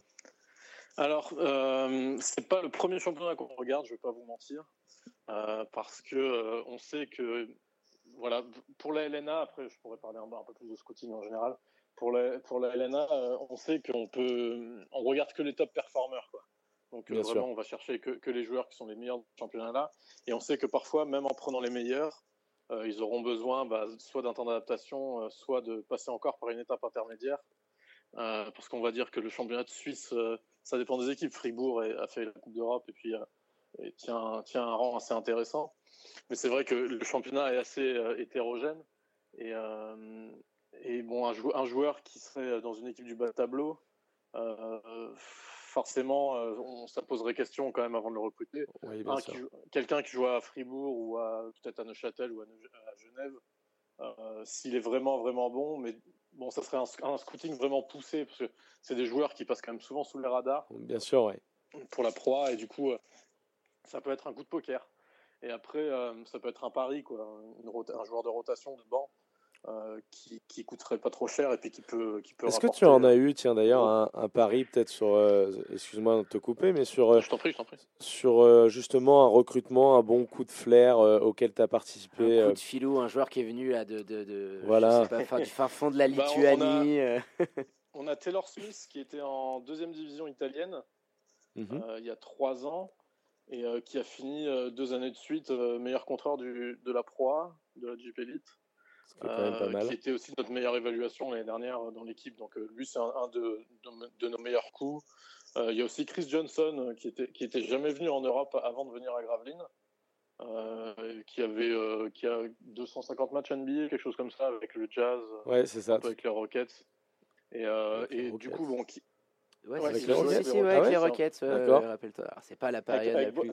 avec, Boston aussi, il me semble. Bon, il, a tourné un peu. Oui, oui, Boston, oui. 250, c'est déjà pas mal. Non, t'as raison, plus jeune de voir. Et, euh, et bon, c'était aussi un pari. Alors, c'est pas du tout le même profil que Taylor Smith, qui est un joueur américain qui, lui, a dû passer par la D2 italienne et ça pour faire sa carrière. Lui, Chris Johnson, c'était, bah, par exemple, il, a joué le dernier match de Kobe Bryant dernier match en carrière de Kobe Bryant, c'est lui qui défend euh, sur certaines séquences sur, sur Kobe. Donc, euh, les 60 points face au Jazz, rappelle-toi. Ils perdent, cette place ah au playoff, euh, je me rappelle, sur la dernière journée. c'est quelqu'un qui, qui, a connu des soirées comme ça et, qui bon, arrive à Gravelines derrière en Jeep Elite et qui finalement bah, était aussi parce que l'être humain était, était vraiment sain et agréable a su s'adapter et puis a réussi à faire de très très, très grosses perfs euh, en Jeep Elite. Donc voilà, il y, a, eu des réussites, il y a eu des, choix un peu moins, qui ont moins fonctionné en tout cas. Après, il n'y a pas vraiment de vérité, quoi. C'est une greffe entre, entre l'entraîneur, euh, le joueur, la ville, l'environnement du club. Et puis après, euh, comme dans la vie de toute équipe, quand on gagne, c'est plus facile aussi. Tout le monde est un peu plus sympa quand on gagne. Il y a un climat qui est un peu mieux, ouais, c'est clair. c'est ça, donc un climat qui est un peu plus favorable à ce que, à ce que chacun s'épanouisse aussi. Donc voilà, c'est un ensemble de planètes qui doivent s'aligner pour que, pour que ça marche. C'est pas seulement euh, euh, le potentiel euh, strict du joueur. Quoi. Bah, tiens, on va rester un petit peu dans l'astrologie. Tu parlais des planètes alignées. quelles ont été justement la planète que tu n'es pas vraiment réussi à aligner quand tu étais dans, dans, dans, ton rôle de manager, de directeur sportif? Un peu l'obstacle le plus récurrent que tu as eu à, à affronter dans ta carrière? Bah, L'âge déjà, parce qu'en fait j'ai été manager général à. Je suis arrivé à, à, 25 ans. Oui, tu étais tout jeune en plus. Manager général à, 27 ans. Euh, donc peut-être, euh, j'ai pas, pas vérifié, mais c'est probablement un des plus jeunes de peut-être de l'histoire du championnat de France. C'est notre spécialité à voir les stats des plus jeunes. Là tout à l'heure on a sorti celle du plus jeune ah, coach, plus jeune coach de Helena. Tu nous donnes quelques heures, quelques jours, on va bûcher là-dessus, on te reviendra si tu es effectivement le, le, directeur sportif le plus jeune de la Jeep Elite. Ouais. Donc après, bah, effectivement, quand on est jeune, il faut, euh, il faut aussi euh, savoir euh, s'imposer. Quoi. Il, faut, il faut montrer que l'âge n'est pas, est pas forcément un problème. mais c'est sûr que j'ai eu des joueurs plus vieux que moi. Quoi. Donc effectivement, bon, ça n'a jamais posé de problème parce que du coup, on arrive aussi à créer une relation de, de confiance assez rapide avec des gens qui sont à peu près de notre âge. mais effectivement, ça, ça, a pu faire bizarre peut-être à certains que que le directeur sportif soit plus jeune qu'eux ou ait le même âge qu'eux. Quoi. Euh, puis après, bah, de toute façon, c'est euh, les métiers de manager général, de, directeur sportif, c'est des métiers où tous les jours, le, la priorité, c'est d'abord de résoudre les problèmes. Quoi. Mmh. Donc euh, effectivement, ça va de, du joueur qui n'a pas Internet chez lui et du coup, il faut, que, il faut envoyer l'intendant pour être sûr que l'Américain puisse parler à, à sa famille tous les jours et que le Wi-Fi marche. Mais ça, va, ça passe après par les ruptures de contrat avec les agents, voilà, par par annoncer à des joueurs qu'on les conservera pas parce qu'ils sont pas suffisamment performants. Euh, et, c'est aussi voilà, ouais, exactement. Enfin, c'est des choses qui font partie du business et, c'est justement ça qu'il faut garder en tête euh, quand on recrute un joueur, c'est que on peut devenir ami, mais à la fin, ça restera du business et si euh, s'il y a besoin de se séparer, eh ben c'est les intérêts du club qui qui primeront sur le reste. Et, et, en tant que manager d'une telle organisation, j'imagine qu'il y, y, a beaucoup d'intervenants euh, que tu étais amené à côtoyer, des intervenants internes au club, bien sûr. Euh, est-ce que est-ce que c'est facile? Comment tu as comment as géré ça? Euh, Parce que non, justement, je le sais, c'est pas toujours facile de s'entendre avec avec tout le monde. Et quand et c'est vrai que quand tu es big boss, tu es plus ben, es tout seul tu es tout seul un petit peu autour à chapeauter toutes ces personnes. Donc, s'il y a des toi qui as les oreilles qui sifflent à la fin de la journée, c'est sûr, sur la machine à café. Bah, euh, voilà. J'avais quand même des, des personnes au-dessus de moi, un directeur exécutif et puis un président, ce qui fait que, euh, ce qui fait que bon, ça, ça permet aussi de, de, partager euh, les décisions, de, de, réfléchir ensemble aux, meilleurs choix à faire. Et puis après, c'est sûr que une fois que la saison est lancée, on est dans le même bateau que les joueurs, que le coach. Et puis, bah, il faut gagner, quoi. C'est à la fin de la journée, de toute façon, euh, dans, ce, dans le sport professionnel, euh, ce qui fait durer, c'est de gagner. Euh, on a, nous, on n'a pas suffisamment gagné à certains moments. Et effectivement, après, on a beau faire jouer les jeunes.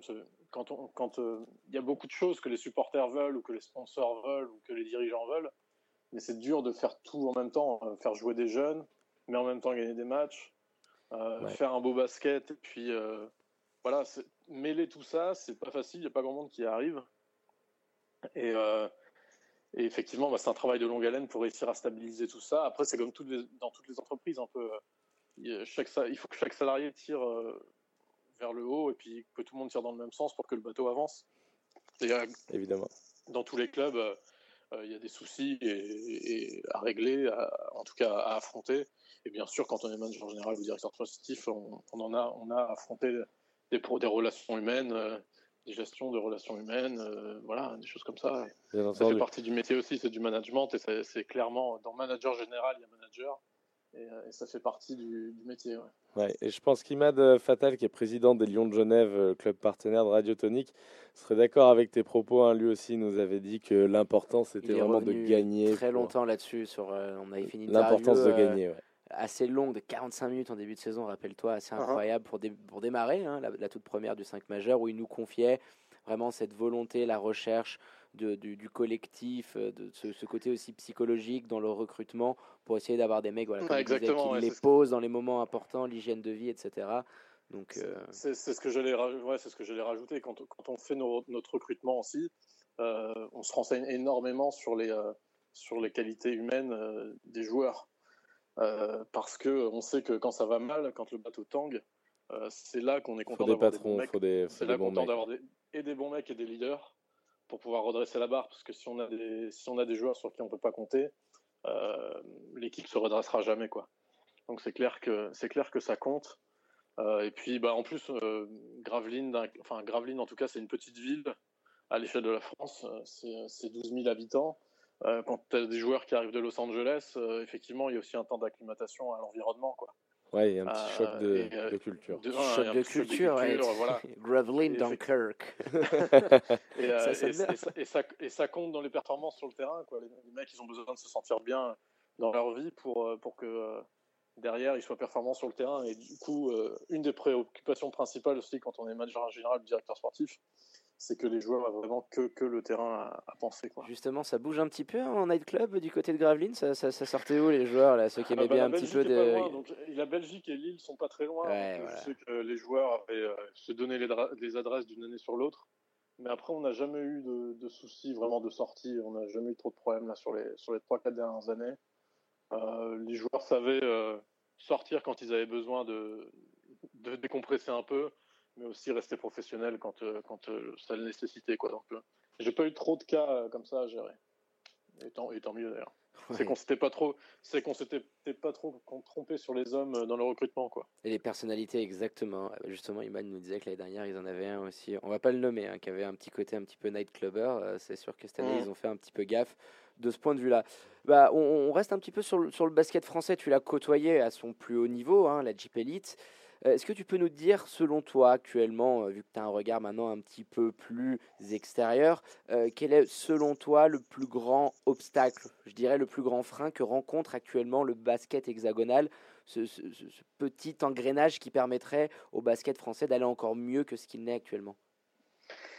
Ouais, bah, c'est pas pas si simple comme comme situation parce qu'il y a vraiment beaucoup de choses qui, qui, sont un peu extérieures au, basket. déjà, le fait que le foot soit, important, euh, la France a été championne du monde et, ça a fait que l'impact du foot a, continué à progresser. Euh, mais après, la, Ligue travaille vraiment bien depuis, euh, quelques années là. ça, va dans le bon sens avec, des objectifs qui sont vraiment de conquérir un, nouveau public et notamment le public des jeunes, voire des très jeunes. du coup, il y a un, angle vraiment digital au niveau marketing que la Ligue essaye de prendre. Euh, et notamment sur YouTube où ils font, ils font vraiment un travail euh, intéressant maintenant. Euh, c'est la médiatisation quoi, du championnat qui ferait qu'on puisse passer une étape supplémentaire, je pense. Alors, médiatisation qui passe un peu par la télé, mais qui, qui, doit aussi passer, à mon sens, en tout cas, par, par Internet. Quoi. on est déjà pas mal avec RMC Sport, il y a eu du ouais, RMC, Sport, ça reste une chaîne payante. Oui, bien évidemment. bon, voilà, c'est pas le plus simple. Euh, il n'y a plus beaucoup de sports en gratuit de toute façon en, France, mais euh, effectivement, le, contrat télé est beau, je crois que c'est 10 millions d'euros par, an.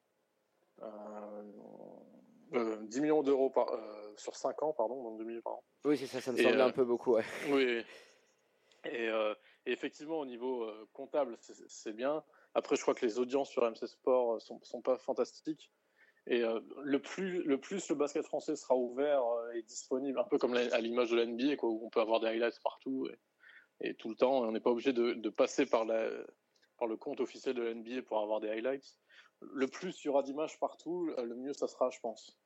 Et après, on avait un obstacle, ou un frein en tout cas, qui était important et qui n'existe plus depuis cette année. c'est une présence en Euroleague. Euh, L'Asvel qui est encore gagné ce soir, là, je crois, si je dis pas de bêtises, à l'Étoile Rouge de Belgrade. Ouais, c'est ça, magnifique. ouais, ils font vraiment un, début de saison impressionnant, en tout cas. avec avec des petits matchs gagnés d'un point, des petits, de beaux exploits hein, contre les Grecs. à domicile, ouais. Et euh, bon, pour l'instant, ils ont, ils ont pris quelques, quelques, quelques volets à l'extérieur, mais à part ce soir, vous savez, ils, ils, ont engrangé. Mais bon, en tout cas, pour le basket français, euh, tout le monde attendait depuis un petit moment une locomotive qui puisse un peu tirer tout le monde vers le haut. Euh, ça vient avec Lasvel, ça vient avec Tony Parker en président. ils ont, voilà, exactement, j'allais dire. Tu peux nous en parler un petit peu de ça, justement Tu, tu suis un peu le, bah, le projet de loin, j'imagine L'Olympique lyonnais s'est rapproché vraiment de Lasvel. Euh, pour pouvoir euh, monter quelque chose de vraiment important sur la métropole lyonnaise. Quoi. Et, avoir l'appui de Jean-Michel Aulas pour le projet de l'Asvel, euh, c'est toujours très très bon à prendre. C'est une belle garantie dans le milieu. Exactement.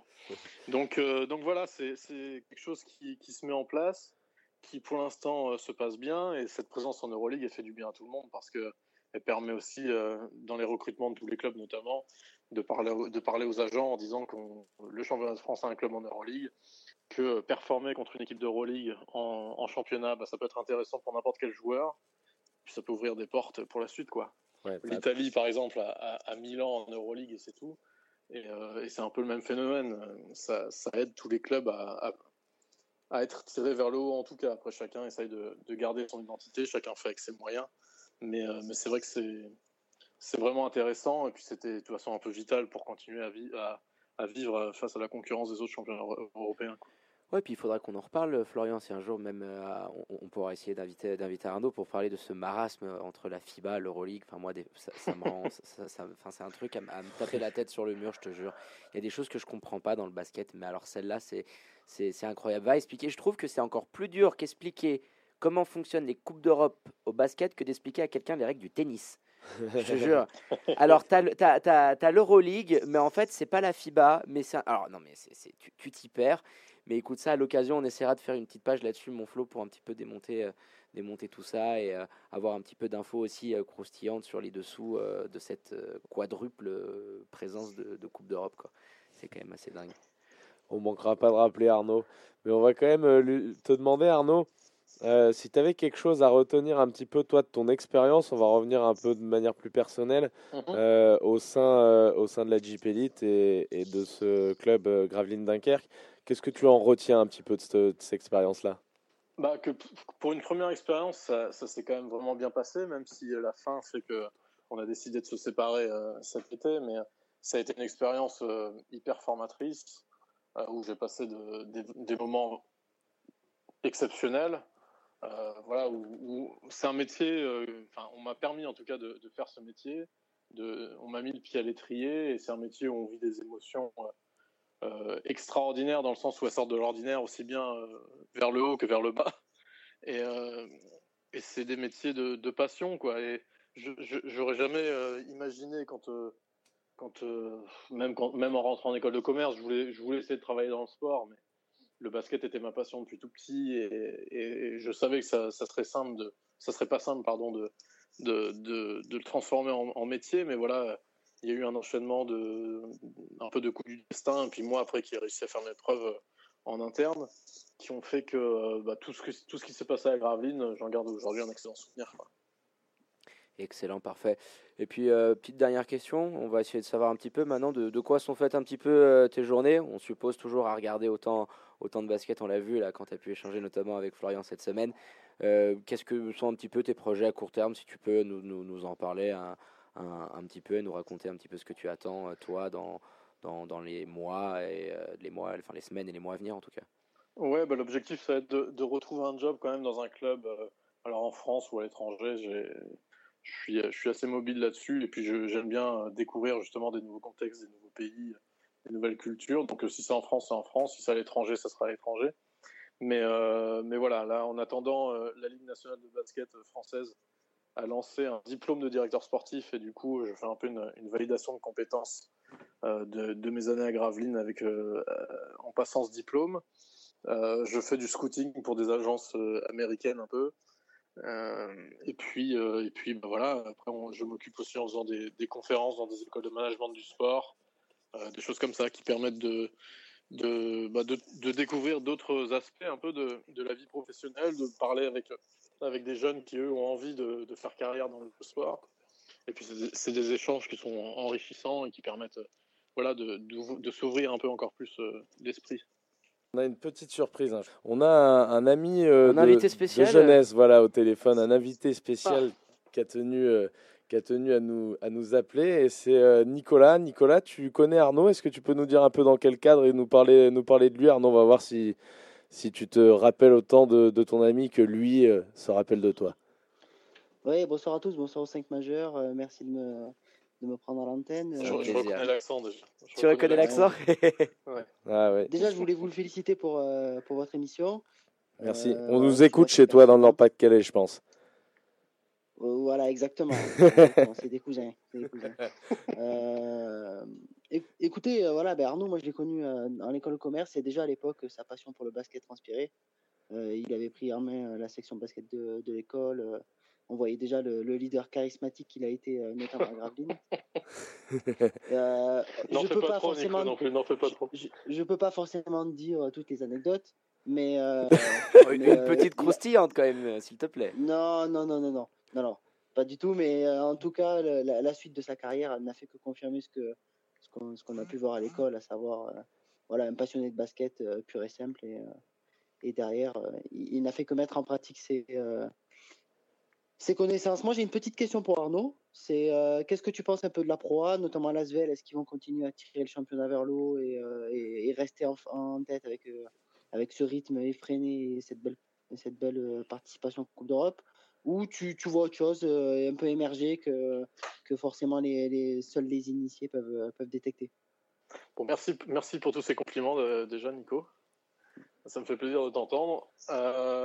sur la Pro sur la Jeep Elite, bah, Lasvel démarre vraiment tambour battant parce que ils sont, ils sont là en Euroleague et puis je, pensais justement qu'ils allaient en pâtir un peu en championnat, mais ils sont toujours invaincus, les seuls invaincus maintenant en, en Elite, donc ça reste les grands grandissimes favoris pour le titre. Après, euh, ça sera l'histoire des playoffs euh, en fin de saison, où là, on sait que les cartes sont un peu rebattues et, tout, est, possible. Derrière, en favori, il y a quand même Monaco qui, euh, vient de recruter Norris Cole. double champion NBA, ça va être costaud avec le Norris. Et puis Boulogne-le-Valois, qui, que j'ai vu au Portel la semaine dernière. Bon, c'est le seul match qu'ils ont perdu. Ils ont, ils ont pris une volée, plus de 30 points à un moment dans le match. Mais, mais, ils sont là aussi avec des joueurs vraiment forts, Brian T. Weber, notamment le, meneur, et puis euh, Vitaly Chikoko, le pivot. Donc euh, voilà, c'est ces trois-là, à mon avis, qui se détachent pour, euh, pour être les favoris de, de la Pro A. Bah écoute, merci beaucoup Arnaud pour, cette réponse. On va remercier Nico, ouais, merci, merci beaucoup. Est-ce que je peux faire juste une, une, rapide dédicace avant de vous quitter bah, Merci de m'avoir pris à l'antenne et voilà, je voulais faire une petite dédicace au Ballon Club Brise à Annecy, Bip. Euh, qui, qui, va de, de, victoire en victoire chaque semaine euh, sur les terrains. on, les salue. Il faut savoir qu'on joue dans, dans l'équipe adverse, l'URFC qui est évidemment devant le, le Ballon Club du Brise-Glace, Arnaud euh, au classement général. Hein. On t'invitera à suivre, à suivre ça sur Facebook. On va pas entrer dans ce genre de débat. On, connaît le, le, résultat d'il y a deux semaines. Merci, messieurs. Bonne soirée. Merci, bonne soirée, Nico. Excellent. Merci, bonne soirée, Arnaud. Ciao. Écoute Arnaud, bah écoute, petite, euh, petite surprise euh, qui a été improvisée par, euh, par le flow. Je comprenais pas pourquoi il me demandait un petit peu. Il m'a dit meuble pendant 30 secondes, alors j'étais un petit peu perdu. écoute, si tu le veux bien, on va enchaîner comme prévu sur la Coupe d'Europe. Donc je disais Fribourg qui est en, en Europe Cup avec les Romains d'Oradea, de Sibiu et les Turcs de Başakşehir, troisième actuellement au classement, une victoire et, trois, défaites. Est-ce que tu as un petit peu regardé, jeté un coup d'œil, euh, Arnaud, du côté euh, du champion olympique et de leur parcours euh, en, Europe Cup? Ouais, bah, j'ai pas vu les matchs, hein, je vais pas vous mentir, mais, bon, j'ai regardé des résumés. et effectivement, ce, que je vois un peu dans le parcours de Fribourg, c'est quand même que les cadres de l'équipe ont répondu présent. Euh, au moins statistiquement. Euh, euh, voilà, les, joueurs américains notamment ont quand même assuré une production convenable. après, il y a la défaite à domicile là, contre Oradea qui a fait mal quoi, dans, le, dans le parcours. parce que c'est celle qui fait basculer un peu sur un bilan négatif. Après, la, défaite, c'était avant-hier soir, hein, si je dis pas de bêtises, à, à ça, ouais. bah, choisir, bon, jouer en Turquie, c'est jamais facile. Là, c'est une équipe qui a, qui a des joueurs de qualité aussi. Et euh, bon, du coup, effectivement, ils, sont, ils sont mathématiquement hors de course maintenant.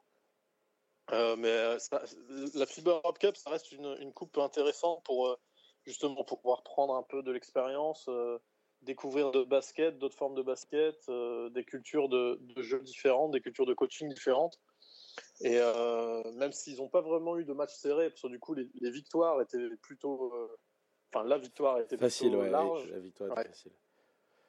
Ouais, mais, puis... euh, mais, effectivement, euh, bon, euh, Oradea, ça, ça, reste un club qui est aussi assez souvent en Coupe d'Europe et Fribourg est en train de, de, justement acquérir cette expérience-là qui pourra lui servir. de devenir ça, oui, exactement. Ouais. Et c'est un peu à l'image de, alors dans une mesure moindre bien évidemment, mais de ce que vous avez en, en France avec l'Asvel. Fribourg, c'est vraiment la, la, machine euh, forte de notre championnat, voilà, la tête de gondole. Euh, que les Lions contestent bien hein, quand même depuis quelques années, David. Mhm. Ouais, sur les dix dernières années, on sait que c'est les Lions le plus, le plus gros palmarès, on, on, le répète assez, mais sur les deux, trois dernières saisons, on doit donner le, le, le mérite à, à, Fribourg qui a pris les devants, euh, qui est là, qui remporte le plus de titres, qui est champion et, et, et qui va en Coupe d'Europe. Il y a eu la Champions League l'année dernière. Euh, cette année, c'est un peu plus compliqué. Il y a eu aussi des graves blessures, on ne peut pas l'enlever. Hein. Tu avais des joueurs. Euh, Babacar. Euh, bah, exactement. Euh, C'était un mec quand même qui t'avait fait la, la, Coupe du Monde, qui, qui aurait pu t'amener ce surplus d'expérience à ce niveau-là. Et puis comme tu le disais, quand tu commences aussi mal, surtout ce match, moi je trouve le premier match à la maison où tu en prends 16 face aux Turcs, là ça t'a un petit peu marqué, marqué le coup, tu vois, après ton élimination en Champions League, ton premier match en Europe Cup, t'en prends une bonne à, la Casa, bah, ça, forcément ça, te met le, moral des troupes en berne. Puis je pense que voilà, maintenant ils doivent essayer de, ramasser, euh, de ramasser le, le, prochain match. Je crois que c'est euh, ils, ils, reçoivent Sibiu et ils vont du côté de d'Oradea. Voilà, essayer d'en prendre une petite. Et puis euh, petit petit coup d'œil aussi sympa à, à, la FIBA, deux équipes roumaines dans le même groupe, c'est cool. Hein, euh, non mais c'est enfin il y a des choses voilà oui même pour eux du coup c'est pas très intéressant enfin, non mais voilà c'est ce qui est bien aussi dans la coupe d'Europe c'est de te dire euh, même pour, pour, connaître un petit peu ce côté-là pour tes partenaires, pour tes, tes, partenaires économiques. Quand tu veux te développer, la Coupe d'Europe, c'est quand même une superbe vitrine que tu peux proposer pour essayer de grandir éco sûr, économiquement ouais. parlant. On, on va pas t'apprendre ça. Euh, te dire que tu peux peut-être te déplacer en France, en Espagne, au Portugal, et qu'au final, tu fais deux déplacements en Roumanie et un en Turquie dans une toute petite ville.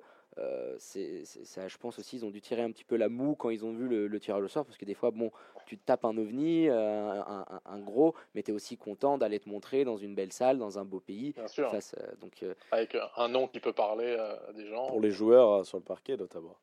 Mmh. Après, je, je vois les, enfin, j'ai vu l'effectif de Baïchazir là. Il euh, n'y a pas de honte à perdre contre eux, hein, parce que quand on voit les joueurs qu'il y a quand même. Non, c'est euh, sûr. Trey Golden, Sean Armand, euh, Mangog Matieng, Dwight Hardy, Cameron Clark. C'était des, des, très bons joueurs en France. Déjà, Sean Armand n'a pas joué en France, mais c'est que c'est un bon joueur.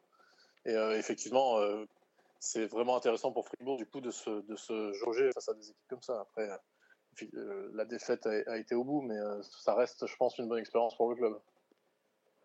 Ah bah oui, clairement, parce que quand tu, quand tu te met à ce niveau-là régulièrement. Et euh, Imad Fatal nous le disait, hein, pour l'année prochaine, pour les Lions de Genève, il y a cet objectif d'également mmh. euh, d'aller chercher cette Coupe d'Europe et de se frotter euh, eh ben, en milieu de semaine à ce niveau-là, de répéter cette intensité-là, parce qu'il il le disait bien que par moment, quand il fallait bah, se mettre au niveau de Fribourg, on l'espère qu'ils le feront demain, il y a toujours mmh. cette, cette petit escalier à franchir et des fois le gap, il est, il est un petit peu trop grand. Ouais. Ouais, et puis on, par on, parlait de recrutement tout à l'heure, c'est sûr que ça facilite aussi euh, pour n'importe quelle équipe de, de proposer une, une Coupe d'Europe aux joueurs qui, qui, qui ciblent. Hein. C'est un, un, argument même déterminant pour pouvoir toucher des joueurs euh, intéressants. Quoi. Bah, comme dans tous les sports, c'est la carotte qui, qui, qui, fait avancer l'âne. Bah, écoute, Exactement. parfait, merci beaucoup euh, en tout cas Arnaud d'avoir fait ce petit point avec nous, cette euh, page spéciale suisse qu'on a, qu'on a prolongée exceptionnellement, Florian. Et là, on va repartir dans notre programme habituel, la deuxième partie de l'émission, mon Flo. Welcome to the NBA. Et ouais, on a déjà presque un mois de saison régulière, comme chaque vendredi, on a concocté un petit 5 majeur euh, de la semaine niveau All-Star, euh, mon Flo. Hein. Ouais, et à la main ce soir, on ne pouvait pas euh, parler, ne pas parler pardon, de Tony Parker qui a vu son maillot retiré lors d'une magnifique cérémonie hein, du côté de l'Atlantic Center. Euh, pour accompagner euh, TP9 sur le backcourt, les Houston Rockets de Clint Capella. On va revenir un petit peu sur euh, notre Clint, notre Clint national et puis les perfs en général des joueurs de Mike D'Antoni. On enchaînera sur les L avec les pronostics du 5 majeur. On se mouillera un petit peu avec Arnaud cette année sur les trophées individuels. On vous donnera nos prévisions pour cette fin de saison sur les joueurs à suivre, MIP, MVP. On parlera de tout. Poste 4, le MVP en titre, le Greek Freak Giannis Antetokounmpo. Lancé comme un frélon en début de saison, euh, l'Est a-t-il vraiment un nouveau roi en la présence euh, du joueur des Bucks? On complétera ce 5 majeur de la semaine avec le choc de la veille qu'on a regardé, mon flow, le Bucks versus Bulls, et on reviendra un petit peu dessus avec l'œil avisé de Arnaud. Et puis on ne peut pas finir l'émission sans l'overtime du 5 majeur, les petites infos what the fuck de la semaine et le quiz concocté par Florian euh, façon vintage, il nous l'a annoncé tout à l'heure. Voilà, euh, exactement. pour finir l'émission euh, comme il faut. Bah, sans plus tarder, Florian, on attaque euh, la ligne arrière du 5 majeur cette semaine, le poste de meneur. Événement exceptionnel avec le retrait du numéro 9 de Tony du côté de San Antonio. Cérémonie comme seuls les Américains savent le faire. La présence du Timmy, del Manu, du Babak et bien d'autres. ouais. On n'avait plus trop les mots. Qu'est-ce que tu as pensé un petit peu de ton côté, Arnaud, de, cette cérémonie Voilà, quelque chose voilà, encore Tony qui repousse les limites. Euh, on n'avait jamais vu ça, un Français qui a son, qui a son nom euh, dans l'une des plus belles salles de la ligue. Ouais, bah, euh, les Américains savent faire pour ces cérémonies-là. La NBA sait faire, et puis les Spurs aussi ont, l'habitude maintenant, et c'est toujours des moments exceptionnels, quoi. En plus, j'imagine en direct dans la salle, et encore plus quand, c'est son, propre maillot qui est retiré. Mais effectivement, voir un Français euh, maintenant avec, euh, le maillot euh, numéro 9 accroché au plafond de l'ATC Center, c'est fort. quoi. C'était inimaginable il y a encore quelques années. Parker, il, il, a vraiment repoussé les limites de l'impossible. quoi. Quand il arrive en 2001, bah, il n'y a pas, pas, beaucoup de Français qui sont passés avant lui. Il y a Tariq Abdelouad. voilà. on se rappelle du côté de Denver, il est, les 28e choix de draft, hein, on le rappelle. Hein. C'était un style incroyable. Hein. Un style incroyable. Et puis, bah, je vais reprendre mon expression de tout à l'heure, mais les planètes s'alignent parce que bah, à la main, il n'y a pas vraiment de, joueurs installés. Antonio Daniel, c'est pas terrible. Et il est lancé, euh, il est lancé au bout de cinq matchs titulaires. Euh, Duncan et Robinson, qui sont, euh, qui sont des stars, des légendes, mais sans trop d'ego, acceptent de lui faire un peu de place. Et puis bah, lui, il prend l'opportunité et puis il devient le joueur qu'on a vu. Quoi. Et effectivement, voir euh, sur les discours d'hommage à la fin, euh, voir bah, peut-être un des plus grands coachs de tous les temps, un des plus grands pivots de tous les temps, un des plus gros, euh, le meilleur poste 4 pour moi de l'histoire, un des meilleurs arrières de l'histoire, rendre hommage à, Parker, ça pose un peu le, bonhomme. quoi. Ah bah c'est Hall of Famer hein, de toute façon Tony oui, Parker. Hein. sans conteste. Ouais. Et on aura, on va attendre un petit peu, je pense, avant, avant d'en avoir un autre, hein, parce que. Bah, je, ouais, je vois pas bien Oh, il t'a killé la concurrence, le, Tony. Je veux dire, t'as un Français qui arrive derrière, Mazette, euh, passer derrière Tony, putain, l'autre il a tout gagné. Oui, pour faire, pour faire euh, aussi bien, ça va être très très compliqué. Pour faire mieux, ça va être, euh, on va attendre un, petit moment, je pense. Je vais vous demander les. la cérémonie était vraiment, c'était un, mélange d'émotions, puis de sourire quand même aussi, et, c'était vraiment sympa. Ouais, c'était super. Et puis je vais vous demander, les gars, un, moment qui vous a marqué de Tony Parker. Je vais commencer par, euh, par le mien. Euh, je vous vole pas les, je vous vole pas les, les gros matchs euh, en finale NBA. Moi, je vais parler du 31 mars 2015.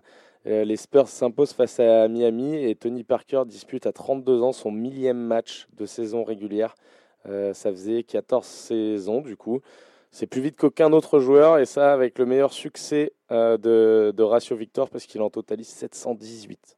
Voilà. Donc ce match-là, le millième, euh, il y avait eu un hommage, euh, il y avait eu un hommage magnifique euh, ce soir-là et pour moi c'était voilà, c'était le moment que je retiens un peu de mon, de mon Tony Parker, mais je pense que vous en aurez des plus croustillants.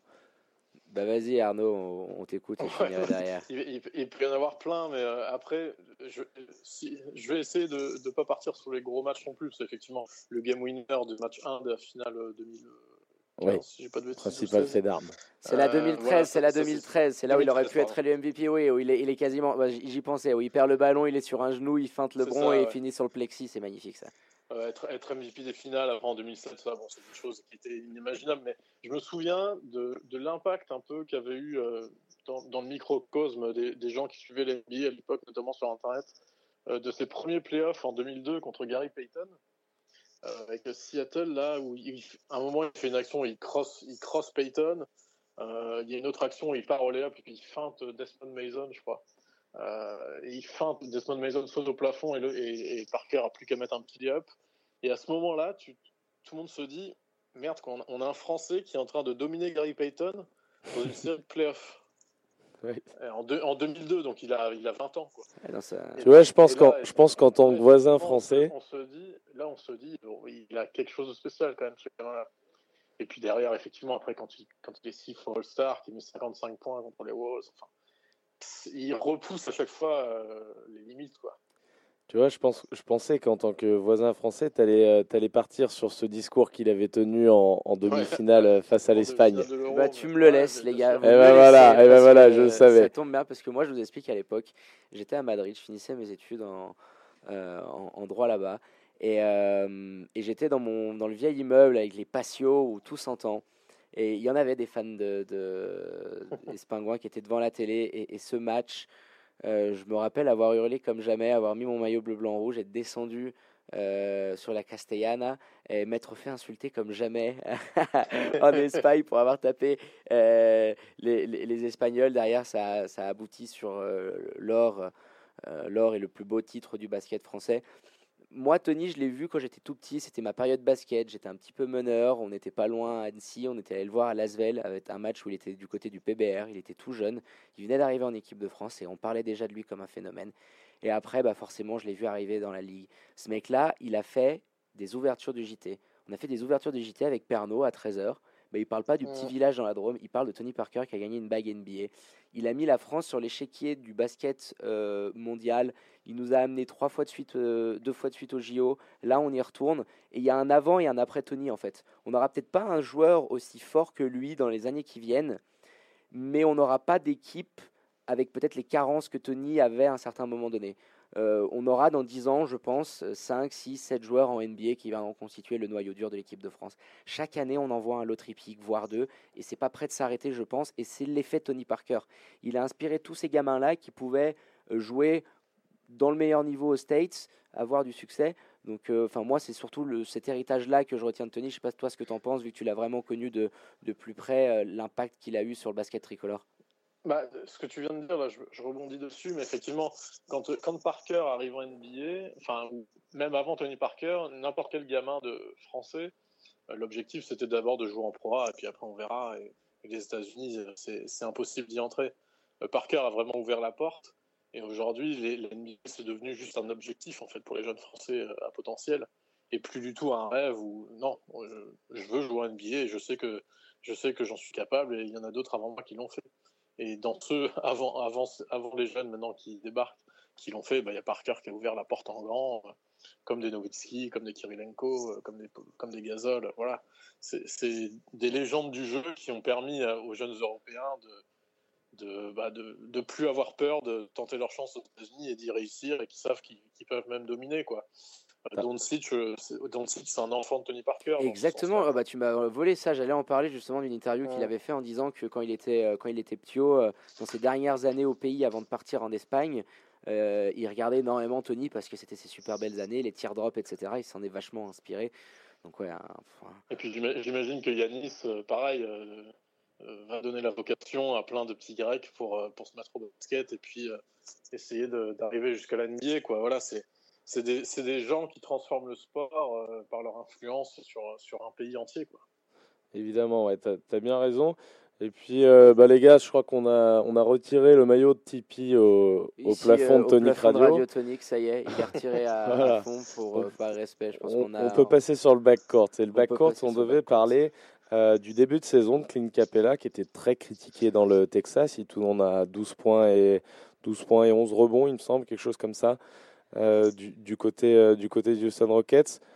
Qu'est-ce que tu en penses, toi, de, ce joueur? On imagine que tu connais un petit peu, tu es, un fan de NBA. Qu'est-ce que tu penses de, de Clint, de son début de saison? Euh, il, devait, il, il, était, il avait fait les qualifs avec la Suisse, il devait cette, année, cette année en NBA vraiment step up, disons, notamment au scoring, être plus utilisé. C'est pas vraiment le cas. Qu'est-ce que tu en penses, toi, Arnaud? Ouais, et puis il est attendu au, tournant aussi, parce qu'il a, il a eu un, beau contrat. Euh. Ouais, il est pas loin des 20 millions là, donc il a ce qu'il voulait. Hein, et, effectivement, quand on donne un contrat, on aime bien qu'il y ait de, la productivité derrière. Capella, bah, moi je l'avais vu démarrer à Chalon sur les matchs contre Gravelines. C'était déjà un, énorme potentiel en termes de contre, de rebond, de, de présence quoi, dans la raquette. Euh, mais bon, euh, ça, nous, ça, va, ça nous amène là du coup à parler des Houston Rockets, qui est vraiment pas ma franchise préférée en termes de style de jeu. Ah bon euh, T'aimes pas le jeu collectif qui est prôné j'ai vraiment du mal à regarder les Rockets en fait. Pour, ah, on est deux. Alors écoute, moi je, je kiffe le, le, Barbudo, je lui donne un grand mérite, mais je suis comme toi. Ça me fait des fois des petites plaques d'urticaire quand je les vois euh, par, envoyer parpaing sur parpaing. Des fois ça rentre, hein, comme face aux Clips, mais Face au clip, c'était c'était pas pareil. Pour moi, c'était vraiment leur meilleur match de la saison parce que euh, je, te, je, te, remets les, les, premiers matchs de début de saison. Réellement, James Harden, il tournait à 3 sur 19 euh, et 3 sur 10 et 4 sur 17, il me semble, à 3 points de loin. Là, c'était un petit peu plus réparti. On l'a regardé le match contre les Clippers. C'était quand même un petit peu plus euh, réparti. Alors le mec, il claque. Il y a eu un petit changement. Je sais pas si tu as vu. Qui c'est qui prend la main maintenant? Exact c'est le Barbudo. Russell, il est passé deuxième meneur, il est passé, il est passé sur la ligne arrière et il est plus en mode triple-double. C'est-à-dire que les ballons, c'est tout le temps le Barbudo qui les a. Donc s'il veut faire un match à 40 tirs, il le fera. Et s'il veut donner un peu la gonfle à Westbrook, il le fera. Et je trouve que c'est peut-être plus dans ce style-là. il est fatigué. Voilà, comme à un moment donné, tu as vu dans le match où euh, il, s'est explosé par qui au, poste bas? Je euh, sais plus, putain. C'est euh, le, le Montrezarel, le Montrezarel qui essaie de lui, rentrer dans la carcasse. Tu sens qu'il est cuit et sur la contre-attaque, il file le ballon à Westbrook en lui disant Bon, mon grand, vas-y, débrouille-toi, j'en peux plus. C'est peut-être plus dans cette lignée-là que je les vois, les Rockets, faire quelque chose avec le Barbudo qui décide de tout, parce que de toute façon. Mais effectivement, effectivement, Capella, après, du coup, dans ce, dans ce, dans ce système-là, effectivement, bon, pour pick and roll, Arden euh, arrive toujours à le trouver. Euh, mais effectivement, euh, avant, il y avait Arden qui avait besoin de la balle et c'est tout. Maintenant, il y a Arden et Westbrook qui doit quand même aussi avoir quelques munitions pour jouer, quoi. Et du coup, Clint, il, lui reste pas grand chose à part les miettes de rebond offensif et puis quelques alley en passant. ce qui fait que bon, il est toujours à une moyenne de points assez convenable, hein, même si, même si il en, met moins que l'année dernière. Mais beaucoup mieux depuis le passage de, James à la main. Il, il est, quasiment à 17-18 points parce qu'il y a un peu plus d'automatisme. Et du coup, Westbrook, quand il a le ballon, c'est un peu plus dans des situations où il doit aller vite. Et très souvent, bah, soit il se crée son shoot, soit il va provoquer un, un pick and roll avec, euh, avec Capella. Donc je me dis, de toute façon, c'est sur ce, ce modèle-là que les, les, Rockets ils vont devoir survivre. C'est avoir les deux qui par contre, pick and roll. Et puis voilà. Hein. Sur la progression, enfin sur la production pardon, de Capella, ce qui me chagrine un peu, c'est le 43% au lancer franc. Quoi. Ah bah ça, euh, qui, on l'a vu en Suisse. Hein. Il, était à 65 l'année dernière. 20%, euh, ça lui enlève quelques points déjà pour, euh, pour un peu faire grossir sa, sa colonne de points par match. Quoi. On ça, ça, lui ferait, ça lui ferait du bien. On attendait qu'il bosse un peu son shoot. Hein. On l'avait vu au match de Caïf avec la suite. Il s'est fait énormément critiquer les vidéos qui avaient mm. tourné où il envoyait des shoots. Alors il, il les prenait. Mais bon, c'est sûr qu'il a une, il a une gestuelle un petit peu euh, Tristan euh, Thompson-esque, je trouve. Tu vois, c'est, oui, peu ça. Ça, t'as vu ça Effectivement, il faut passer par là pour, euh, pour progresser, mais c'est la, la, sélection de tir après qui doit quand même être cohérente, surtout quand on joue en, sélection, quoi. Ouais, mais bon, il, il, vient de faire des, belles perfs au rebond, là, si je dis pas de bêtises. Il a le troisième match de suite à, à 20 rebonds minimum. Et il reste malgré tout prépondérant dans le jeu des Rockets, quoi. S'ils l'ont pas, c'est Déjà que le jeu est pas très équilibré. Il va falloir qu'ils n'ont pas. Euh, mais effectivement, s'ils veulent, veulent aller loin, ils auront besoin d'un Capella qui plus incisif, quoi. Peut-être plus dans l'agressivité au rebond offensif. Euh, des choses qui, pourraient permettre de gratter des possessions et puis euh, de, de, contrôler un peu plus le tempo d'un match parce qu'ils sont capables de le contrôler avec Arden, mais c'est bien aussi d'avoir une alternance intérieure-extérieure qui permettent de, de trouver d'autres solutions. Ouais, puis en termes de protection de cercle, c'est quand même pas mal, euh, pas mal du tout. Petite mention, mon flow quand même, à, notre Tabo Cefolocha, hein, la Swiss Connection euh, du côté de, de, de, du Texas et de Houston. Ah oui, c'est vrai. Tabo, il, est là. Alors, il rejoint Westbrook, il rejoint Arden. La dernière fois qu'ils étaient dans la même équipe, il coupe les pickles, Tabo là. Il on coupe se les gros James Harden était sixième homme. James Harden a été le remplaçant de Tabo Cefolocha euh, du côté de, de, de, Casey. On oublie, mais c'était vrai. Euh, il vient prendre ses minutes, hein, le soutien comme ils aiment euh, à l'angle zéro, qui va défendre euh, sec de temps en temps. Ouais. Qui prend un peu. c'est pas énorme, c'est entre 4 et 7 minutes, mais je le voyais pas prendre autant de petits matchs en ce début de saison. Donc il, va être là en, fond de rotation et puis il mettra ses quelques petits paniers le quoi. On l'espère, hein. on l'espère pour lui le père Tabo. ce, qui, est beau, ce qui est beau pour lui, c'est que c'est quand même sa 13e saison NBA et durer en NBA, on sait que c'est pas si facile. Puis après son petit incident. Faire, faire, une euh, carrière comme ça, c'est quand même. Euh, son, son, incident, son incident nocturne avec le, le, le, Kyle. Euh, le Kyle Corver aussi, c'est sûr que ça l'a pas aidé. Qui a, écrit un très beau livre là-dessus, justement. Non, dans The, the, Players Tribune. C'était dans The mais Players Non, non, mais il a écrit un livre également. Aussi à côté il a, il a également ah, écrit un livre où il revient dessus et, et sur le phénomène de, de, racisme aux USA. Et c'est Mhm. Un super livre. Quelques envers, super joueur, super mec. De toute façon, on se rappellera du, du, du, sniper. Mais écoute, je pense qu'on est pas mal sur les, euh, sur les Rockets. Les gars, on, on, les voit quoi comme d'hab? Ça va, ça va être costaud dans la saison régulière. Et puis en playoff, euh, bah, on attend la confirmation. De toute façon, au bout d'un moment, euh, d'un des deux. Hein. Westbrook, Arden, c'est un peu le même combat hein, pour chacun d'entre eux. De toute façon, c'est une équipe de régulière. Parce que tu as deux mecs, tu as rajouté maintenant un, deuxième gars en fait qui ont, qui ont besoin de briller balle en main, qui ont besoin que le jeu soit, soit très statique, très en, ISO en fait, euh, concentré sur eux vraiment, d'être au cœur de tous les systèmes. Et en fait, quand tu te retrouves en playoff, en face déjà, tu as des meilleurs défenseurs que quand tu joues toute l'année en régulière, tu as les meilleurs. Euh, et, tu te retrouves avec des, des, situations dans un contre un que tu peux pas faire sur une série de 7. Alors je dis bien sur une série de 7 parce que le Barbudo est capable d'en poser 60 euh, dans un match, euh, dans un match élite, mais je trouve qu'elle est limitée dans ce sens-là à à la, saison régulière. Qu'est-ce que tu en penses, Arnaud? Ouais, bah, je, pense que malheureusement pour eux, ça va ressembler aux, dernières saisons régulières, Westbrook ou pas Westbrook. effectivement, en playoff, après les ajustements sont faits, euh, les rotations se resserrent, euh, les défenses se resserrent. Et, le, jeu, le système de D'Antoni fait que c'est quand même hyper lisible. Alors, en saison régulière, euh, selon l'humeur des défenses, selon les back-to-back, le load management, les Rockets arrivent à exister parce qu'il y a du talent. mais effectivement, en, playoff, après, quand on regarde les Rockets, on sait ce qui va se passer. quoi.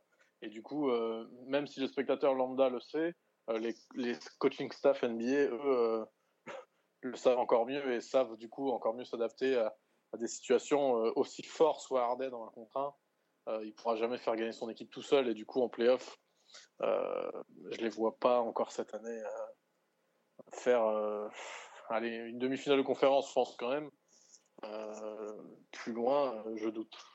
Ouais, ça, devient, ça deviendra trop prévisible, je pense, au bout d'un moment, trop statique, trop prévisible. Et, et quand tu vois les, les défenses qui, qui, pourront affronter, euh, notamment du côté de la Cité des Anges, je vois pas comment ils pourraient arriver à, et puis, dès, dès qu'ils ont une soirée. Dès qu'ils ont une soirée en strip. Dès, euh, qu'ils ont, ont, une soirée où ils mettent rien dedans, bah, ils sont sûrs de ah, je pensais que t'allais. non mais je pensais que t'allais parler de la. Non mais je pensais que ah, dès qu'il parlait de soirée de la stat. L'étude sur les clubs, euh, sur les clubs de striptease et la, la rentabilité de James Harden. Et oui, non mais attends, il y a cette stat absolument fou qu'un mec a fait il a pris tous les déplacements euh, des Rockets officiels où il, a su où l'équipe logeait. Mais il y a tout, c'est ça, il y, a, les camps d'entraînement, c'est un, truc de, malade ce qu'il a fait. Attends, je t'explique rapidos. Derrière, il a recoupé ça avec les notations des clubs de strip de, de, ces villes-là et il a fait un corollaire avec les stats de James Harden. Et la ville où James Harden a le plus de difficultés en NBA, mesdames et messieurs, c'est. Mais je vous le donne en mille, Miami, non Oui, va savoir pourquoi. Mais, mais j'aimerais bien savoir ce que, le, ce que le gars a fumé pour avoir l'idée de faire une telle stat. C'est quand même incroyable. C'est fou, fou qu'une ligue de sport. Euh, provoque des, des, études aussi euh, farfelues que ça, quand même. Ah, je suis Même si, je me suis dit un génie, le mec, quand même. Les résultats, bah, pour y penser, il faut déjà être, euh, effectivement, euh, pour avoir des idées, quoi. Et, et, du, et, du, temps devant soi. Mais, euh, mais ouais, après, à quel, à quel point on peut se fier à une étude comme ça? Bon, je lui donne pas beaucoup de crédit quand même. Non, non, non, mais c'est marrant, c'est juste marrant le mec ce qu'il lui a appris. Peut-être un petit lien, on sait que du côté de Miami, il a, il a, il a ses passes VIP, VIP le, le Barbudo. Bah écoute, merci beaucoup Arnaud, on, on enchaîne, on bascule sur l'aile. Allez, on joue un petit peu au pronostic. D'habitude, on a deux invités, un par franchise aujourd'hui, exceptionnel. Arnaud, on a chamboulé le programme pour toi. Du coup, on en profite vu qu'on est que tous les trois. On va balancer un petit peu nos pronos sur cette saison, les récompenses individuelles de cette saison. Les gars, on va annoncer un top 3 pour chacun d'entre nous. À peu près, rapide. Oh, un joueur, un avec joueur. Derrière, un joueur, faut avec, se là. avec, finir, Trois joueurs avec le vainqueur. Ok. MVP, meilleur joueur de la saison. MIP, le most Improving Player, donc la meilleure progression, le Defensive Player of the Year, le rookie de l'année, et le sixième homme. Euh, Florian, tu as commencé tout à l'heure? Moi, là, je veux. Je veux... Non, mais attends, attends, parce qu'on va noter ce qui, ce qui va être dit. Moi, là, je veux un joueur, je veux le vainqueur, je veux pas de top 3 de machin, je veux juste un joueur. Savoir qui, euh, qui vraiment pour vous va faire la div. David, je te laisse commencer. Ah, vous, vous, êtes casse-couille. Attends, tu, tu, tu, me permets de sortir le petit bout de papier, mon Flo? Vas-y, je t'en prie. Et bien, tu vas noter pour chacun de nous et puis on le prendra en photo, on le publiera. Exactement. Alors, David, moi j'annonce pour le MVP, entre le Barbudo, LeBron et Janis, et j'annonce le retour du King comme MVP cette année. Je prends un pari, c'est osé, j'annonce le retour du LeBron avec euh, un des deux premiers bilans euh, de la ligue, je pense. Ok, fort. Arnaud? Le doublé de Janis. Tu me le, tu me le voles Tu me le voles. Donc je vais mettre le doublé de comme, euh, comme Arnaud. Monte dans le bateau. Voilà, je monte dans le bateau, exactement. Et puis on va passer euh, au MIP. Au MIP, ce coup-là, on commence par Arnaud. Alors en fait, j'avais fait ce petit jeu sur Twitter euh, avant le début de la saison. Du coup, je suis allé reprendre mes pics. On l'a tous fait 20 fois déjà, nous. mais j'ai un peu adapté. J'avais mis Tatum, mais je vais mettre Adebayo. Bam Adebayo. il est dans mes trois. Il est dans mes trois, le Bam. On veut qu'un mec, on t'a dit, bordel. moi, je dis, je suis comme ça, j'informe les gens. Ils s'instruisent un peu. Euh, balance les tiens, mon Flo, là, au lieu de, de ruminer. Non, non, bah, moi, le, le, mien, le mien, parce que moi, j'en donne qu'un seul, et bah, c'est euh, un doublé, là aussi. Bon, Pascal Siakam, moi, que j'annonce, parce qu'il a step up grave en termes en, en stade de scoring. Je pense qu'il n'a pas encore atteint son plafond, garçon, et il va avoir des responsabilités accrues du côté des Raptors avec le départ de, de KY à l'intersaison. Donc moi, je mise sur euh, le père Pascal Siakam. C'est pas mal. il, était l'année dernière hein, déjà. Il l'était, ouais. c'est pour ça que je disais. Euh, double, MIP. Ça, je suis pas sûr que ça ait déjà existé, un mec qui a fait deux fois de suite MIP. Oh là là, note euh, ça aussi, il faut qu'on qu'on trouve le plus jeune entraîneur, le plus jeune manager général en, en Jeep Elite. Et puis maintenant, la, deuxième question, mon pin. Attends, donc tu avais dit à Desbayo, hein, Arnaud. Hein. Ouais. Exactement. Euh, alors moi, j'avais mis Adebayo en 3. Je vois le Anunobi du côté de Toronto faire une belle petite saison, donc je pense plus du côté de lui en MIP. Mais les gars, cherchez pas. Pour moi, le MIP cette année, c'est le Shea Gilgis Alexander. Il est énorme. Il est énorme à OKC. Pour moi, il, est parti sur une saison à plus de 20 points. Lui, attention à ce qu'il est capable de faire. Donc, euh, alors attends, David, le Shea Gilgis Alexander, et toi, mon Flo. Euh, c'était le Spicy P. le Spicy P avec le Pascal Siakam. Defensive Player of the Year. Ah, est-ce qu'on peut avoir. Et là, on commence par toi, David, ce coup-là. Un consensus. Euh, je vois Rudy, AD et Kawhi se mettre dans la balance, mais je suis chauvin, je vais annoncer euh, le, le, triplé de mon Rudy Gobert. Triplé de Rudy, pour toi Arnaud? Euh, Entre Antetokounmpo et Anthony Davis, donc Anthony Davis. Ok, ben moi entre Antetokounmpo et Anthony Davis, c'est Antetokounmpo. Ouh, tu vois Janis faire le doublé du coup. Exactement, je vois Janis faire le doublé. non mais là c'est une bête furieuse en début de saison, hein, le mec. On, va en parler un petit peu après. attention, pas, pas toutes, les, toutes, les, plumes. Hop, on passe sur le banc les gars, Six Men of the Year. Arnaud, ton choix Lou Williams. Ouais, pas vraiment de surprise. Hein. Lou Williams pour Arnaud, Florian. Non, vas-y d'abord parce que moi j'ai une petite surprise et je suis content de l'avoir. Euh, non. Non, alors moi j'hésitais. Moi je vois bien mon D-Rose euh, cette année Six Man of the Year, euh, messieurs, dames. D-Rose, Six Man of the Year. Alors si tu vois, si, si je pouvais en, donner deux, il aurait été dans ma balance, mais comme j'en donne toujours qu'un, moi je, je vois un mec qui, qui va voir, à mon avis, son rôle être sur le banc cette année, être sixième homme du côté des Lakers. Je vois Kyle Kuzma en sixième homme faire une grosse saison en sortie de banc. Eh, pas con, pas con parce qu'il va en avoir des minutes en sixième homme. C'est pas bête pas bête l'animal. Après, dans la, dans la mesure où tu prends voilà, des mecs comme ça, bon, il y a Montrezarel aussi hein, qui fait un, gros début de saison, qui ont tous des minutes euh, avec, euh, avec le 5 et qui jouent comme des titulaires. Septième homme, hein, le Montrez techniquement dans les faits. Bref, passons. Euh, le Roy, le Rookie of the Year. Allez, je commence. on voyait tous le Zion. Moi, je pense qu'il va être hors course un peu à la Joël lors de sa saison de rookie. Alors, enfin, sa troisième saison, mais sa première saison officiellement de rookie. Moi, je vois Jay Morant, Tyler Hero et RJ Barrett, mais je pense quand même que, sauf blessure, le Jay Morant, il est parti pour euh, justifier son deuxième choix à la draft. Donc, euh, je mettrai une pièce sur le meneur des Grizzlies, moi, les gars. Arnaud? Pareil, pareil, Jay Morant. Eh bien, on est tous les trois d'accord. Oh là là, Jay pour Arnaud et pour. Il euh, commence à mettre des game winners en plus, tout ça. donc ça- Attention, ça- je, ça voulais la mettre dans mon petit triplé euh, le petit Kobe White qui commence sacré. euh, attends, attends, attends, mais Kobe White, il est sixième. Ouais, il va pas y rester longtemps. Au bout d'un moment, il va passer, il va passer meneur, je pense. Mais il est en sortie banc, Kobe White. hein, il est en train de poser Ouais, euh, ouais. carton sur carton de loin depuis que son coach de North Carolina il est venu le voir dans les tribunes. Euh, C'est ça, hein, euh, L'autre, il a pris un coup de chaleur. Ça rentre dans tous les sens. les Knicks.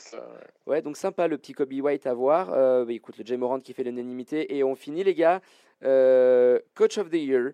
Alors, euh, le, le- le coach de l'année. Euh, moi, j'avais mis Monty Williams. T'as vraiment pas de face. Hein. Frank Oh, l'autre, il me le démontait il y a 5 semaines. Il met mon Début Williams. de saison, mais attends, début de saison, je dois avouer, mec, euh, j'ai fait mon mea culpa assez de fois. Ouais, mais je veux que tu le sois- refasses encore. je dois avouer, je, je- je prends un pied de, de ouf. On se paluche limite devant les Suns tellement ça joue. Non, mais c'est un truc de ouf. Euh, Est-ce que, ça- que va durer après Ouais, mais même. sais pas, mais ça leur fait du bien, ouais, de- Eux et les Ah oui, hits. sûr. Eux et les hits, bah, je trouve que voilà, Spectra, Monty Williams. Fini la course à la loose.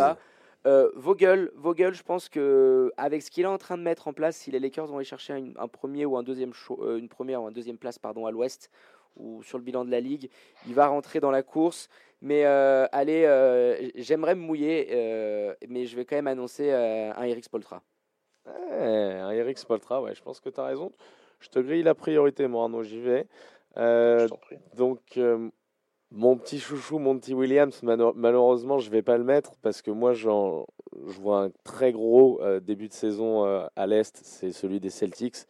Le Et- Brad. Et le Brad, ouais, parce que là, il a clairement sa patte qui est posée, euh, qui est posée là-dessus. Un petit peu, tu sais, comme quand euh, les jeunes avaient pris le pouvoir avec euh, Brown, euh, Tatum, quand ils avaient performé. playoff, en playoff. pété, le, pété la tronche de, de LeBron Exactement. en le et, regardant et, et, méchamment. et ouais. Kemba, et Kemba, contrairement à ce que Kyrie n'a pas été capable de faire, Kemba lâche la, la gonfle et il est vraiment, il est vraiment Brad Stevens compatible. compatible. ouais. Et puis on revient à ce qu'on disait à cette époque-là où Kyrie était blessé, et là on le redit. Moi, je persiste à dire, pour moi, le meilleur élément des Celtics, c'est pas Tatum, c'est pas Kemba Walker, c'est Brad Stevens. Ils ont probablement un des coachs les, les plus Mais le coach talentueux of the year, je viens de te le dire. Et voilà, bah tu l'annonces, mais ouais, ça fait plaisir de voir les Celtics. Donc j'aime bien ce petit pari, mon Flo, pour euh, pour le Et Brad. Arnaud, Et on finit avec Arnaud. Dis-nous qui tu vois cette année euh, pour, euh, pour succéder à. euh, C'était qui l'année dernière Euh, C'était mon. Budenholzer, non? C'était Budenholzer. Ouais, c'était Budenholzer. Ouais. C'était Budenholzer. Euh, Frank Vogel. Je pense que les Lakers vont quand même rester en haut de la conférence Ouest. Euh, et euh, peut-être, même avec le meilleur bilan de la NBA, je les vois bien peut-être finir premier. Et du coup, euh, pas grand monde l'attendait. Tout le monde se posait des questions un peu sur la façon dont il allait pouvoir gérer euh, cet effectif-là, sa relation avec LeBron, euh, le fait qu'il y ait Jason Kidd, un assistant, qui, pousse peut-être, euh, qui tape à la porte. Euh, Anthony Davis, bon, pour l'instant, ça, roule vraiment comme sur des roulettes. Et, il en est, vraiment l'artisan principal. On, sent une identité, quoi. Recommencer à faire défendre LeBron James, amener des mecs comme Avery Bradley, c'est. euh, Qui a eu une fracture de vrai- fatigue, je crois, j'ai vu euh, Avery Bradley. Là. Je sais pas si c'est Ah ouais trop long ou pas. Il a une petite- Danny Green, pareil, voilà, Ah ouais. tout ça. Il a, ré- il a réussi vraiment à mettre ça en ordre de marche dès le début de la saison, ce qui n'était pas simple. Et, euh, et du coup, je les vois bien euh, maintenant sur une vitesse de croisière où ils vont finir euh, allez, top 3 de la NBA, quoi. Et, et du coup, Frank Vogel.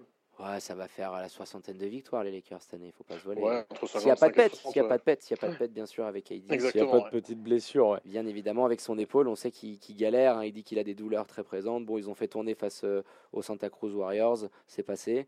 Euh, on, on- on verra ce que, ce que ça donnera pour la suite. Bah, parfait, les gars, c'est noté. C'est dans la boîte. On sortira ça en fin de saison. hein. Euh, euh, les, les- le- les perdants paieront, euh, paieront un petit coup à boire. Voilà, on invitera Nico Burger. On invitera Nico Berger, exactement, dans- en studio. En studio. On va, les gars, on va passer à la peinture. On va passer à la peinture. On va faire euh, Poste notre 4. poste d'ailier fort, notre poste 4 et notre euh, pivot un petit peu dans la même question.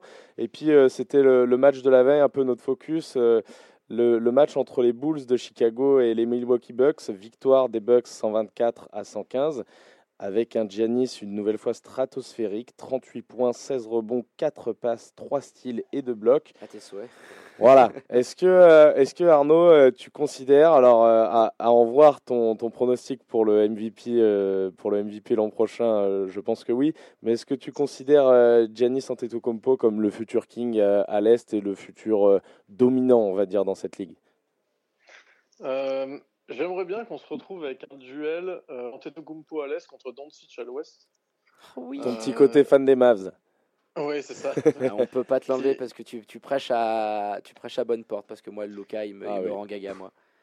Donc, si on peut se retrouver avec euh, ce duel-là dans les années à venir, plus euh, Zion qui traînera sûrement, ou, ou Trae Young éventuellement. Trae Young, voilà, t'as, tout, je pense que quand même, il, peut faire, il peut devenir un très très bon joueur aussi. Voilà, toute cette jeune génération-là, mais, mais effectivement, Yanis, euh, bon, il a 25 ans, il est déjà, il marche sur l'NBA, quoi. 30 points, 14 rebonds, 7 passes de moyenne. Alors, il reste une chose, et encore heureux pour les adversaires pour l'instant, c'est de faire à 3 points. Quoi. Mais il est prend, bon, il fait, hier soir contre Chicago, il fait 1 sur 5, si je dis pas de bêtises. Il n'est pas des plus adroits. Moi, je euh, pensais l'avoir un petit peu plus vu bosser. Après, il n'a pas pu autant qu'il le voulait dans une pré-saison normale, parce qu'il y a eu cet intermède de la Coupe du Monde, il y a eu cette mhm. déception également, parce qu'il a été décevant. Euh, Janis, moi je me rappelle de la masterclass. Il a fait 1 sur 9 à 3 d'ailleurs. Je me rappelle la masterclass face à Team US, exactement. Coach Pop, il te l'avait, mais absolument euh, dérouillé défensivement. Il, il, passait pas, il y avait rien. Donc il a, il a fallu qu'il digère ça. Il a peut-être pas pu bosser le tir comme on attendait de lui. Mais c'est sûr que l'autre. Mais, mais encore, encore part, heureux, hein, du coup, j'ai envie de dire. Parce que ouais, sinon, euh, ça serait peut-être trop facile. commence à mettre des 3 points comme Triangle ou Steph Curry, on, on, va vraiment bégayer, quoi. Donc euh, là, là, pour l'instant, quand tu fais 38-16, 38 et 16 en 36 minutes, bon, il n'y a pas grand-chose à te reprocher, même si tu fais un sur 5 à 3 points. Et du coup, les Bucks, c'est quand même intéressant, parce qu'ils n'ont pas mis Middleton, qui est quand même le joueur à qui ils donnent la balle en fin de match quand il y a besoin de, de vraiment mettre des paniers. il a pris 4 à 6 euh, semaines, hein. ça va quand même être un petit coup, euh, un petit coup euh, au, ça va être intéressant de voir comment ils vont s'adapter. La Bledsoe a fait un gros match hier, mais parce qu'en face aussi, la défense de Chicago, c'est quand même pas la numéro 1 de l'NBA. donc Bledsoe, bah, on, connaît un peu le joueur. Après, ça va, ça vient. Il y a des soirs où il trouve vraiment bien le chemin du panier et d'autres où il préfère rester à 3 points et shooter. parce qu'il fait 12 sur 14 quoi, hier, donc dans l'agressivité, dans, dans l'attaque du panier vraiment intéressant. Euh, à côté de Yanis, quand, euh, quand Bledsoe en met 31, euh, ça, ça, fait respirer tout Son le monde. Son meilleur match hein, avec les Bucks. Hein. Ouais, tout Clairement. Cette année, ouais, pour le Bledsoe. Puis tu as le, le, Matthews qui sort, la, qui sort la tête de la, de, de la boîte. Le Brook Lopez qui t'envoie toujours ses, ses, petits, ses petits bombinettes de loin. Il en prend 7 hier, hein, sur 7 quand même pour, pour, pour le sniper. Ouais, lui, lui, il aura besoin d'élever son niveau de jeu quand même. Clairement. de retrouver ses standards l'an dernier. Ouais, mais il a, il a failli l'année dernière en playoff. Rappelez, rappelez, vous en moi, moi j'ai trouvé ça. Il a été blessé au genou et je à la toute fin de la saison régulière aussi, donc ça l'a gêné parce que la deuxième partie qu'il fait après le, All-Star Game, euh, c'est que c'est quand même quelque chose. Hein. Ouais, mais en playoff, il, je ah l'ai bah pas trouvé. je l'ai pas trouvé là en playoff. Je suis désolé contre Toronto, euh, c'était pas ça du tout. Il s'est fait manger au bout d'un moment par le Marc. Moi, je me dis que les Bucks, alors je suis peut-être indirectement influencé par ça, je m'explique. J'ai pas compris comment tu laisses partir un mec comme Michael Brogdon. Moi, je pense, franchement, je suis un fan des Bucks, je me dis, punaise, on avait un mec, et on voit ce qu'il fait du côté des Pacers, qui était clairement Giannis compatible, auquel il fallait envoyer de la sauce. Mais ça va, quand tu vois ce que tu as envoyé du côté de, Middleton, et au final, tu le laisses partir, et ben moi, je me dis que pour 2021, bah, ça pue. Parce que s'ils n'arrivent pas à gagner dès cette année, ça fait pas une finale NBA et qu'au bout d'un moment il commence à taper, et eh ben il va faire une Lebron. Il va faire une Lebron le, le Giannis, même avec tout l'amour qu'il a pour cette franchise. Non mais c'est vrai. Euh, c'est quel signal que tu envoies à, à, à, Giannis? En gros, quand ton propriétaire, il te dit clairement on aurait pu, avec les droits, les droits Bird de, de, de Brogdon, matcher, il y avait de la luxury tax à payer, ils n'ont pas voulu. Quel message t'envoies à ce mec-là qui t'est tombé du ciel? Si ce n'est que, bah, on va essayer sur les deux prochaines années, mais Giannis, moi, ça m'étonnerait pas qu'en 2021, il fasse ses bagages. T'en penses quoi, toi, Arnaud, de cette situation et, du non-renouvellement de Brogdon cet été? Ouais, bah, je pense que tout est un peu lié. Il, donne beaucoup à Middleton pour pas. En, évitant de, donner beaucoup à, Brogdon, parce qu'ils veulent pas donner, ils veulent pas donner des gros gros contrats aux deux, en prévoyant euh, déjà la free, la agency 2021, quoi. Et, en, du coup, en se donnant un peu plus de marge pour Yanis. Euh, mais effectivement, comme tu le disais, euh, Yanis, ça dépendra surtout des résultats sur les deux prochaines années. Là. Il faut euh, au minimum aller une fois en finale NBA, je pense, sur les deux prochaines années pour espérer que Yanis reste. Et Yanis, dans deux ans, euh, pour l'instant, il, déclare son amour du Wisconsin et de Milwaukee.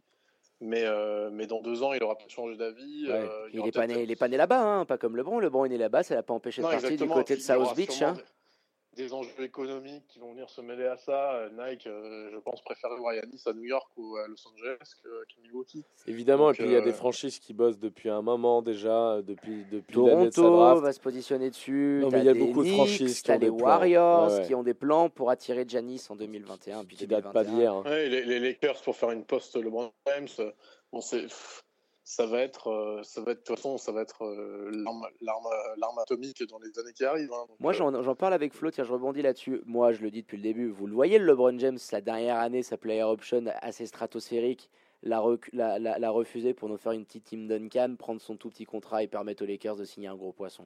Moi, je la vois grosse comme une maison, celle-là. Après, je sais pas comment tu la c'est- sens. c'est- pas impossible. Ah ouais, moi, je la sens grosse. Il va nous faire une Timmy. Il aura pris tellement de caillasse, il va dire Bon, les gars, vous me filez peut-être. Après, il faut euh, aussi y voir l'intérêt d'un Giannis d'arriver dans un marché où joue déjà un mec euh, médiatiquement Ouais, comme LeBron James, LeBron même, même à 39 ans. Giannis euh, ouais, 2021 veux. sera fou. Hein. Et Anthony Davis aussi. Parce qu'on ne sait pas ce qu'il va faire le, le pépère du côté, du côté de LA, mais il peut aussi, euh, il peut aussi euh, en marquer un va- petit peu il les. va, il va Bah, je- je pense- prolonger. je il va pense que- prolonger. ouais, non, non, je parlais pas de ça, je parlais de, de ses performances en fait. De- Ah oui, selon ce qu'il va de faire. choses- je pense qu'il y a beaucoup de choses déjà qui vont être, qui vont se jouer dès cette saison, quoi. Si les Lakers euh, arrivent en finale, sont champions, je pense que du coup ils, ils vont essayer de construire une, une mini dynastie sur euh, sur 3-4 ans avec LeBron, avec Anthony Davis, et puis en rajoutant, euh, s'ils peuvent rajouter Antetokounmpo, ce sera le summum, mais en rajoutant en tout cas des bons joueurs, peut-être un euh, non, Anthony Towns euh, lui a signé à, à Minnesota, mais en allant Avoir le euh, développement aussi qu'il y un aura euh, Kyle Booker, Kuzma, hein. voilà, des- Le voilà, Kuz, ouais, Parce que Kuz, il peut prendre de la place et être ce- vraiment ce troisième, ce troisième larron. hein. Ouais, mais en tout cas, effectivement, si Milwaukee se rate cette année ou l'année prochaine, euh, je pense qu'on va, ils vont serrer les fesses quand même euh, dans le Wisconsin. hein. Clairement, on parle juste les gars un petit peu sur le match d'hier quand même. Euh, encore Kobe White, on en parlait. Hein, euh, North Carolina, 26 points, 5 rebonds, 3 assists, euh, 3 passes. euh, à 9 sur 23 au shoot, donc il a un petit peu arrosé surtout en début de match, mais un 6 sur 13 euh, depuis le parking. Euh, ça commence à être vraiment sérieusement costaud. Son euh, le petit Kobe look vintage. Ouais, la petite, la, la- la- la petite afro. euh, il est souriant, il, il- il est rafraîchissant. J'ai adoré sa petite conférence de presse. On sent vraiment le mec qui était, euh, voilà, qui, avait- qui parlait comme à son papa euh, en, en mentionnant son ancien coach du côté de, de North Carolina. Euh, Qu'est-ce que tu en penses, toi, un petit peu de ce, de, de Kobe White et euh, de cette petite hype qui est en train de naître euh, du, côté de, de l'United Center, c'est ça, ça. Ouais, tout à fait. J'avais regardé pas mal de matchs de UNC l'année dernière. Effectivement, il avait déjà ce côté pétard ambulant, scoreur incroyable qui peut, qui peut prendre feu à tout moment. Il chamboule déjà un peu la hiérarchie en fait hein, chez les Bulls. Parce que effectivement, hier soir 23 tirs, c'est lui qui en prend le plus de toute l'équipe, plus que Zach Lavine, plus que euh, plus que Satoransky. euh, donc euh, il est en train de faire sa place euh, en mettant des, des points. Euh, c'est ce qu'on lui demande. Et effectivement, c'est impressionnant là. Et puis bon, ce qu'il a fait dans le quatrième quart-temps contre les Knicks euh, il y a, il y a quatre, quatre jours là. euh, voilà, hein. c'est- des, des coups de chaud dont il est capable. Et, euh, et euh, du coup, ça, ça lui permet tout de suite de, de mettre sa patte un peu sur, sur l'équipe, quoi. Et c'est fort, euh, et c'est et- fort de le faire à Chicago parce que euh, je, je- personnellement encore hier là, on a regardé le match avec David parce que c'était un focus, focus de joueur. Je ne comprends pas les rotations de Jim Boylan. c'est euh, Tu peux enlever les rotations. En fait, c'est on ne comprend pas non, Jim Boylan, tout court, tout court. C'est et justement avec Zach Lavine c'est c'est le poulet sans tête comme il dit Zach- Jacques Monclar. Zach C'est le poulet sans tête vu- qui court un peu de partout. Tu sais pas où ça va. Tu, tu- tu as vu là dans le milieu du, dans la fin du deuxième quart quand il re-rentre, il, il re-rentre pour euh, pour deux minutes il me semble et derrière il l'enlève et c'est le moment où il met un petit peu le nez à la fenêtre parce qu'il est pas bien en début de match, il enchaîne deux trois Mhm. paniers, le mec l'enlève et, et il retourne pas sur le sur le parquet. Il y avait une, aussi euh, avec Laurie Markkanen, euh, il y a- qui- Tiens, on, on va en parler. euh, qui s'en est ouvertement. de, de Laurie Markkanen parce que c'est une belle oui, mais ça fait. hein. Ouais, mais non, mais ça, tu peux pas, tu peux pas occulter. On va rester quand même sur euh, sur le coach. Tu peux pas occulter le fait que L'impact, ouais. voilà l'impact que ça a que, que ce mec là je comprends pas c'est quelque chose de binaire il te fait sortir et puis enfin voilà qu'est-ce que tu en penses toi?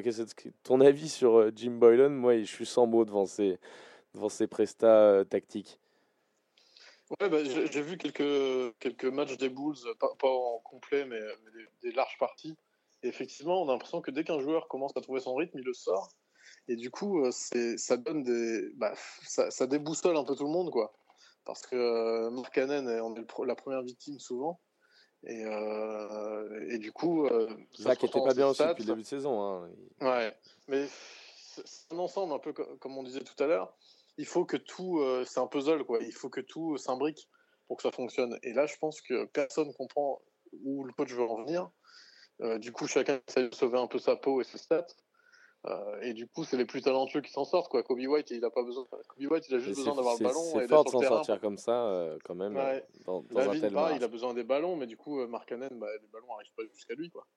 Et, en plus, comme il est en, j'ai l'impression un peu en manque de confiance quand même, ou en tout cas, il n'est pas dans un, dans un contexte qui lui plaît. Bah, il se ressent tout de suite dans ses stats. Quoi. Il est en souffrance.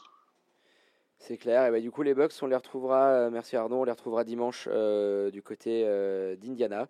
je crois pour voir si, si les, les avec Bogdan. Et exactement, qui vont être qui vont être sympatoches. Hein. Je pense qu'il va aller leur, leur, poser un, un, un, sacré gros un sacré gros match. Bah écoute, merci merci énormément Arnaud d'avoir débattu avec nous.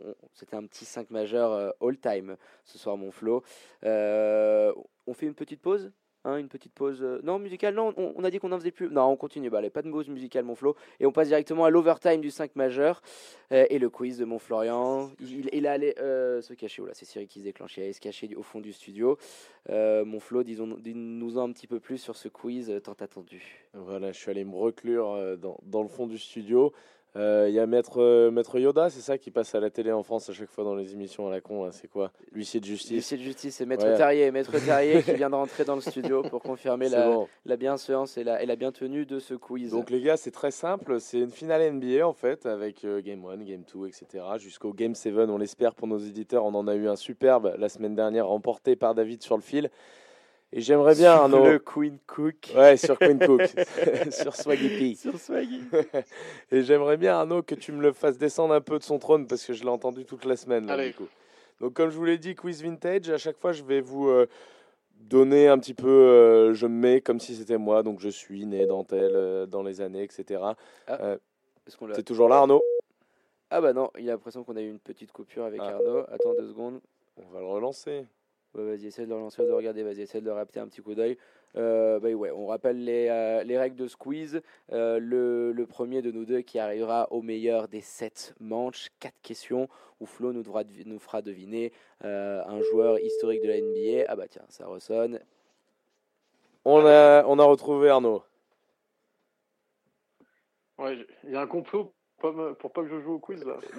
les Knicks ont dit la, dit la même chose. Non, c'était pas les Knicks, c'était euh, les Pistons. C'était les Pistons ont dit la même chose la semaine dernière. ils ont perdu aussi. Hein. Je, je, prends, je, prends la place d'un joueur, donc en racontant un petit peu ma vie, ou alors je peux énoncer plusieurs joueurs, plusieurs éléments de basketball, et vous devez trouver euh, ce qui les rassemble.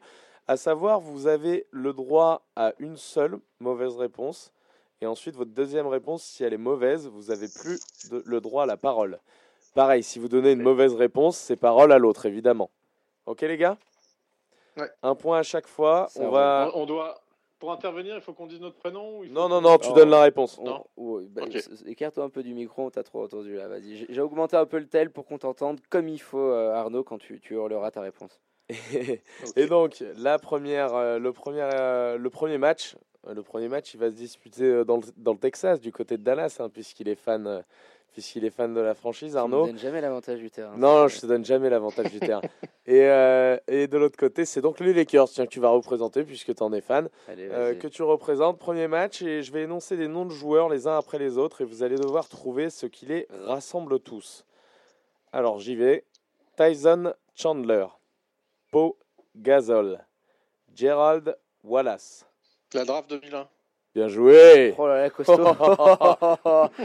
Oh là là, oui, je l'avais pas vu. Il m'a pas laissé le temps de dire Gilbert Arenas, merde. Excellent, parfait. On passe au deuxième match, euh, au deuxième match de, de cette confrontation à 0 pour, euh, pour les Mavs d'Arnaud. Je suis drafté dans le top 10 par les Bucks de Milwaukee. Mais grâce à Don Nielsen, qui a repéré mon incroyable potentiel, je vais toute ma carrière. Dirk Nowitzki. Dirk Nowitzki. Oh là là là là là là là là, d'accord, il est. Eh, il prend les matchs à la maison, j'ai rien vu. Le Lucas, il m'a fait triple double de moyenne. Merci, au revoir, messieurs, dames. Le Dirk. Oh là là là là. Alors là, là, là, mon pint, il faut que tu t'en sortes. Il faut, que tu, il faut vraiment que tu prennes ce game 1. C'est game 3, tu veux dire. Ouais. Ce game 3, pardon, ouais, exactement. Donc 2-0 pour, euh, pour Arnaud. Game 3, donc, on passe euh, du côté du Staples. Et je suis né du côté de Brooklyn, moi, au milieu des années 80. Et je rêve très vite de devenir, euh, comme mon idole Bernard King, un grand basketteur. D'ailleurs, le seul basketteur américain à compter 4 participations aux Jeux Olympiques avec Team USA, c'est moi. Mélo Mélo, Carmelo, bien sûr. Ah oui. Ah, c'est l'actu brûlante hein, qui a retrouvé un contrat, on n'en a pas parlé. Petite info what the fuck, on voulait la glisser. Mon Mélo du côté de l'Oregon, avec euh, dans le marasme des, des Blazers, euh, nouvelle sauce qui prend pas du tout. Quelques petits mots quand même pour le meilleur marqueur de l'histoire de Team USA, euh, C'est ça, Arnaud. star d'Enix. Ouais, non, bah c'est, c'est, euh, moi je suis content de le revoir sur, sur un terrain NBA. Euh, il, est, il, est- il avait laissé une image pas terrible là, sur la fin, Euh, mais bon, ça reste quand même un scoreur incroyable, un attaquant euh, né. Euh, j'ai eu la chance de le voir jouer au Madison Square Garden pour son premier match. Petit vénard. Euh, bon, le hasard total, hein, mais euh, Mais ça avait marque. acheté des places euh, trois mois avant, et puis oui, on arrive, ouais, et puis il vient d'être transféré. Mais, euh, mais non, non, moi c'est un joueur que j'ai que j'ai beaucoup aimé, dont j'ai eu le maillot quand j'étais plus jeune. Euh, vraiment, c'est euh, c'est du, du- Ouais, du talent tous. à l'état brut. Ouais. On l'a- tous adoré. Et donc, ça fait 2-1. Vous êtes intraitable à domicile, les gars. On passe euh, sur ce Game 4, toujours du côté de la Cité des Anges. Euh, je suis né un poil avant euh, Melo, dont on vient justement de parler. euh, du côté de l'Illinois, moi, à Chicago. Et je vais d'ailleurs jouer pour la franchise my- mythique de Michael Jordan, mais aussi pour une autre, avec laquelle je vais notamment remporter trois titres NBA. Et même Dwayne un- Wade. Dwayne Wade, bien joué. Ah oui, punaise. Fort. Ah, j'étais, ouais, j'étais pas parti là-dessus, merde. Ah là là, il m'a pris le match à l'extérieur, punaise. là, je vais pour un match, ça sent pas bon là, mon Flo. Et trois balles de match, c'est ça? Là, tu as, trois balles de match. Est-ce que, tu Euh. vas, est que tu vas nous faire une, une Warriors? Non, Tu penses pas? J'espère pas. Eh bien, écoute, on retourne donc du côté de, du côté de Dallas. Et puis, euh, on, va parler, euh, on va parler moi. J'ai notamment dit, euh, lorsqu'un joueur que je représente euh, fut sélectionné à la draft, je ne peux rien être d'autre qu'un génie pour avoir planifié un tel plan. Je lui avais d'ailleurs collé en déclarant euh, une énorme pression, en déclarant au moment de sa draft que c'était un done deal et que Lavar mon poulain. Pardon? Lavar Lavar Ball, bien sûr, qui parle de la mélo. De, de la mélo de, de Lonzo. Je me suis dit, qui a été aussi capable d'être taré pour dire des trucs comme ça? On l'oublie un petit peu, il s'est fait oublier. Il s'est fait oublier. BBB a un petit peu. Ouais, c'est peut-être ses fils qui m'ont demandé de, de les laisser tranquilles un peu. Parce que, euh, Lamelo, justement, est parti en Australie quand même. Pour être Il est tranquille, pas mal, je euh, le suis beaucoup. C'est quand même pas mal ce qu'il fait en Australie, hein, franchement. Euh, il y a- il y a des- normalement. Il y a des flashs intéressants. Ouais, bah, talent, pour euh, son âge, de se frotter à ce niveau-là, quand même, quand tu vois le, je pense, le niveau du basket australien qui est quand même pas si dégueulasse que ça. Ouais, Euh, bien. ouais. Euh, c'est costaud pour lui de se frotter un petit peu à cette carcasse. On a vu en plus cette stratégie pour Luka Doncic que euh, l'adaptation elle est peut-être un peu plus rapide et facile euh, quand tu te tapes euh, des, des vieux souliers adultes, ouais, bien sûr. de, Ouais. de 120 kilos euh, tous les week-ends euh, qui sont là à, à- à te rentrer. Et puis en plus avec sa, sa médiatisation et tout, on sait qu'il a attendu. Donc euh, la dernière fois il dit je suis le meilleur prospect de la ligue, il pose son career high, career high. Donc on attend de voir ce que ça va donner. On 3-2. revient, on revient. 3-2 et on retourne euh, du côté, euh, du côté du Staples. Et la, la Warriors qui se rapproche un petit peu. Attention de ne pas faire le super couillon après ton bon bilan en saison régulière, Arnaud. Là. Alors, euh, Game 6. Game 6, je vais, euh, je vais vous euh, donner plusieurs noms de joueurs et vous allez devoir, comme lors de- du Game 1, me, me trouver ce qui les rassemble. Derrick Rose, Kyrie Irving, Ben Simons, Andrew Bogut. Numéro 1 draft. Numéro 1 draft, bien joué David. Vous vouliez un game set, je vous l'offre. hein. Et ben voilà, Oh là là. il est là. Il est là le Game 7, les gars. Et donc, Game 7, tu avais l'avantage euh, du, du terrain à Arnaud. Donc, on retourne à Dallas. Oh là là. Alors. Il nous faudrait une petite musique un peu en mode. euh, Ouais, Euh, le, qui veut le gagner bon, la brute. millions. Non, le bon, la brute et le Ah, truand. ah oui. on, on la mettra pour la prochaine. Ok, euh, les gars, mettez les mains euh, proches à proximité des revolvers. On est parti pour ce Game 7 qui sent la poudre. Je ne suis pas un joueur NBA. Du moins, pas encore. Car oui, j'envisage de me présenter à la draft un de ces quatre matins. Et pourquoi pas y intégrer le, le premier tour. J'évolue actuellement en Europe, au poste de meneur de jeu. Et même si je suis né à Rouen, ça n'est pas forcément dans ce coin-là. Théo. Oh, il te l'a volé sur le fil, c'est Arnaud, c'est Arnaud qui le prend. Ah, Ah, vous l'aviez presque en même temps. Et ben c'est bon, Arnaud, pas super couillon. Oh on va là accrocher là une là deuxième, euh, une deuxième bannière au plafond de, au plafond de leur salle. Bon, bien Plafond joué. de l'United en Voilà. attendant, en attendant celle de. Hésité entre Kylian Hayes et Théo. Ah mais Exact. moi pareil, pareil, j'étais sur le Kylian, mais je me suis dit, je crois pas qu'il est de, il, il- il est de là-bas. Et, non, il et est pas tu- de Rouen et de Cholet. ouais. Exactement, et tu m'as, tu, tu m'as volé le Théo Malédon beaucoup plus vite. Bah, Bien joué Arnaud. hein. Bravo, bravo à Merci. toi. Bah écoute, euh, merci énormément franchement Arnaud euh, de, de, de ta bonne vous, humeur, d'avoir débattu, d'avoir dépassé l'horaire, parce que oui, chers auditeurs, on a été un petit peu exceptionnel aujourd'hui, page Fribourg, le choc demain face au Lyon de Genève, on a un petit peu débordé, et puis la présence euh, d'Arnaud qui est venu nous parler de son parcours au sein de, de Gravelines Dunkerque, quand même un club historique de, de la Jeep Elite en France, et ensuite un grand plaisir d'avoir débattu de la NBA avec toi, merci infiniment. Merci à vous. Euh, Merci beaucoup euh, Arnaud, à bientôt, euh, à bientôt on l'espère dans l'émission. Euh, pourquoi pas pour assumer ses, ses choix, euh, ses petits pronostics là. Allez, Salut, bonne soirée. est pris. Bonne Merci soirée. beaucoup. Merci. Parfait. Bah écoute, euh, Flo, une superbe, superbe intervention, franchement, une émission, euh, une émission all time encore cette fois. Et chers auditrices, chers auditeurs, on arrive malheureusement à la fin de votre émission euh, de basket préférée. On enchaîne quand même avec les programmes du week-end sur Radio Tonic. Demain matin, les ados du Young Tonic, l'émission faite par les ados pour les ados de 11 à midi. Les geeks, euh, vous les retrouverez avec leurs shows spécialisés, les geeks du samedi soir de 20 à 21h. Puis comme il y en a pour tous les goûts sur Radio Tonic, mon Flo, on invite tous les fans de reggae à se brancher à 20h Ah. dimanche soir pour euh, Reggae Sunday. Votre rendez-vous qui sent bon la Jamaïque, animé par Sonia. Et Manu, de mon côté, je remercie, comme d'habitude, votre expert Florian, votre chroniqueur adoré et préféré pour cette émission. Toujours euh, le même régal d'être devant vous et de l'animer avec toi, Florian. Alors, grand seigneur, merci à toi euh, David et puis euh, à la semaine prochaine les poulets. N'oubliez pas le podcast disponible très rapidement. On vous invite à nous suivre sur les réseaux sociaux, at le 5 majeur. Tout en lettres. hein. Exactement, partagez, likez euh, autour de vous pour faire croître la euh, communauté. Euh, on vous laisse avec la douce voix de Gloria Gaynor, Do It Yourself. Il ne me reste plus qu'à vous souhaiter une douce et bonne nuit sur les ondes de Radio Tonique. Rendez-vous vendredi prochain dans le 5 majeur, l'émission qui dit tout haut ce que le monde du basket pense tout bas. À ciao, bonsoir.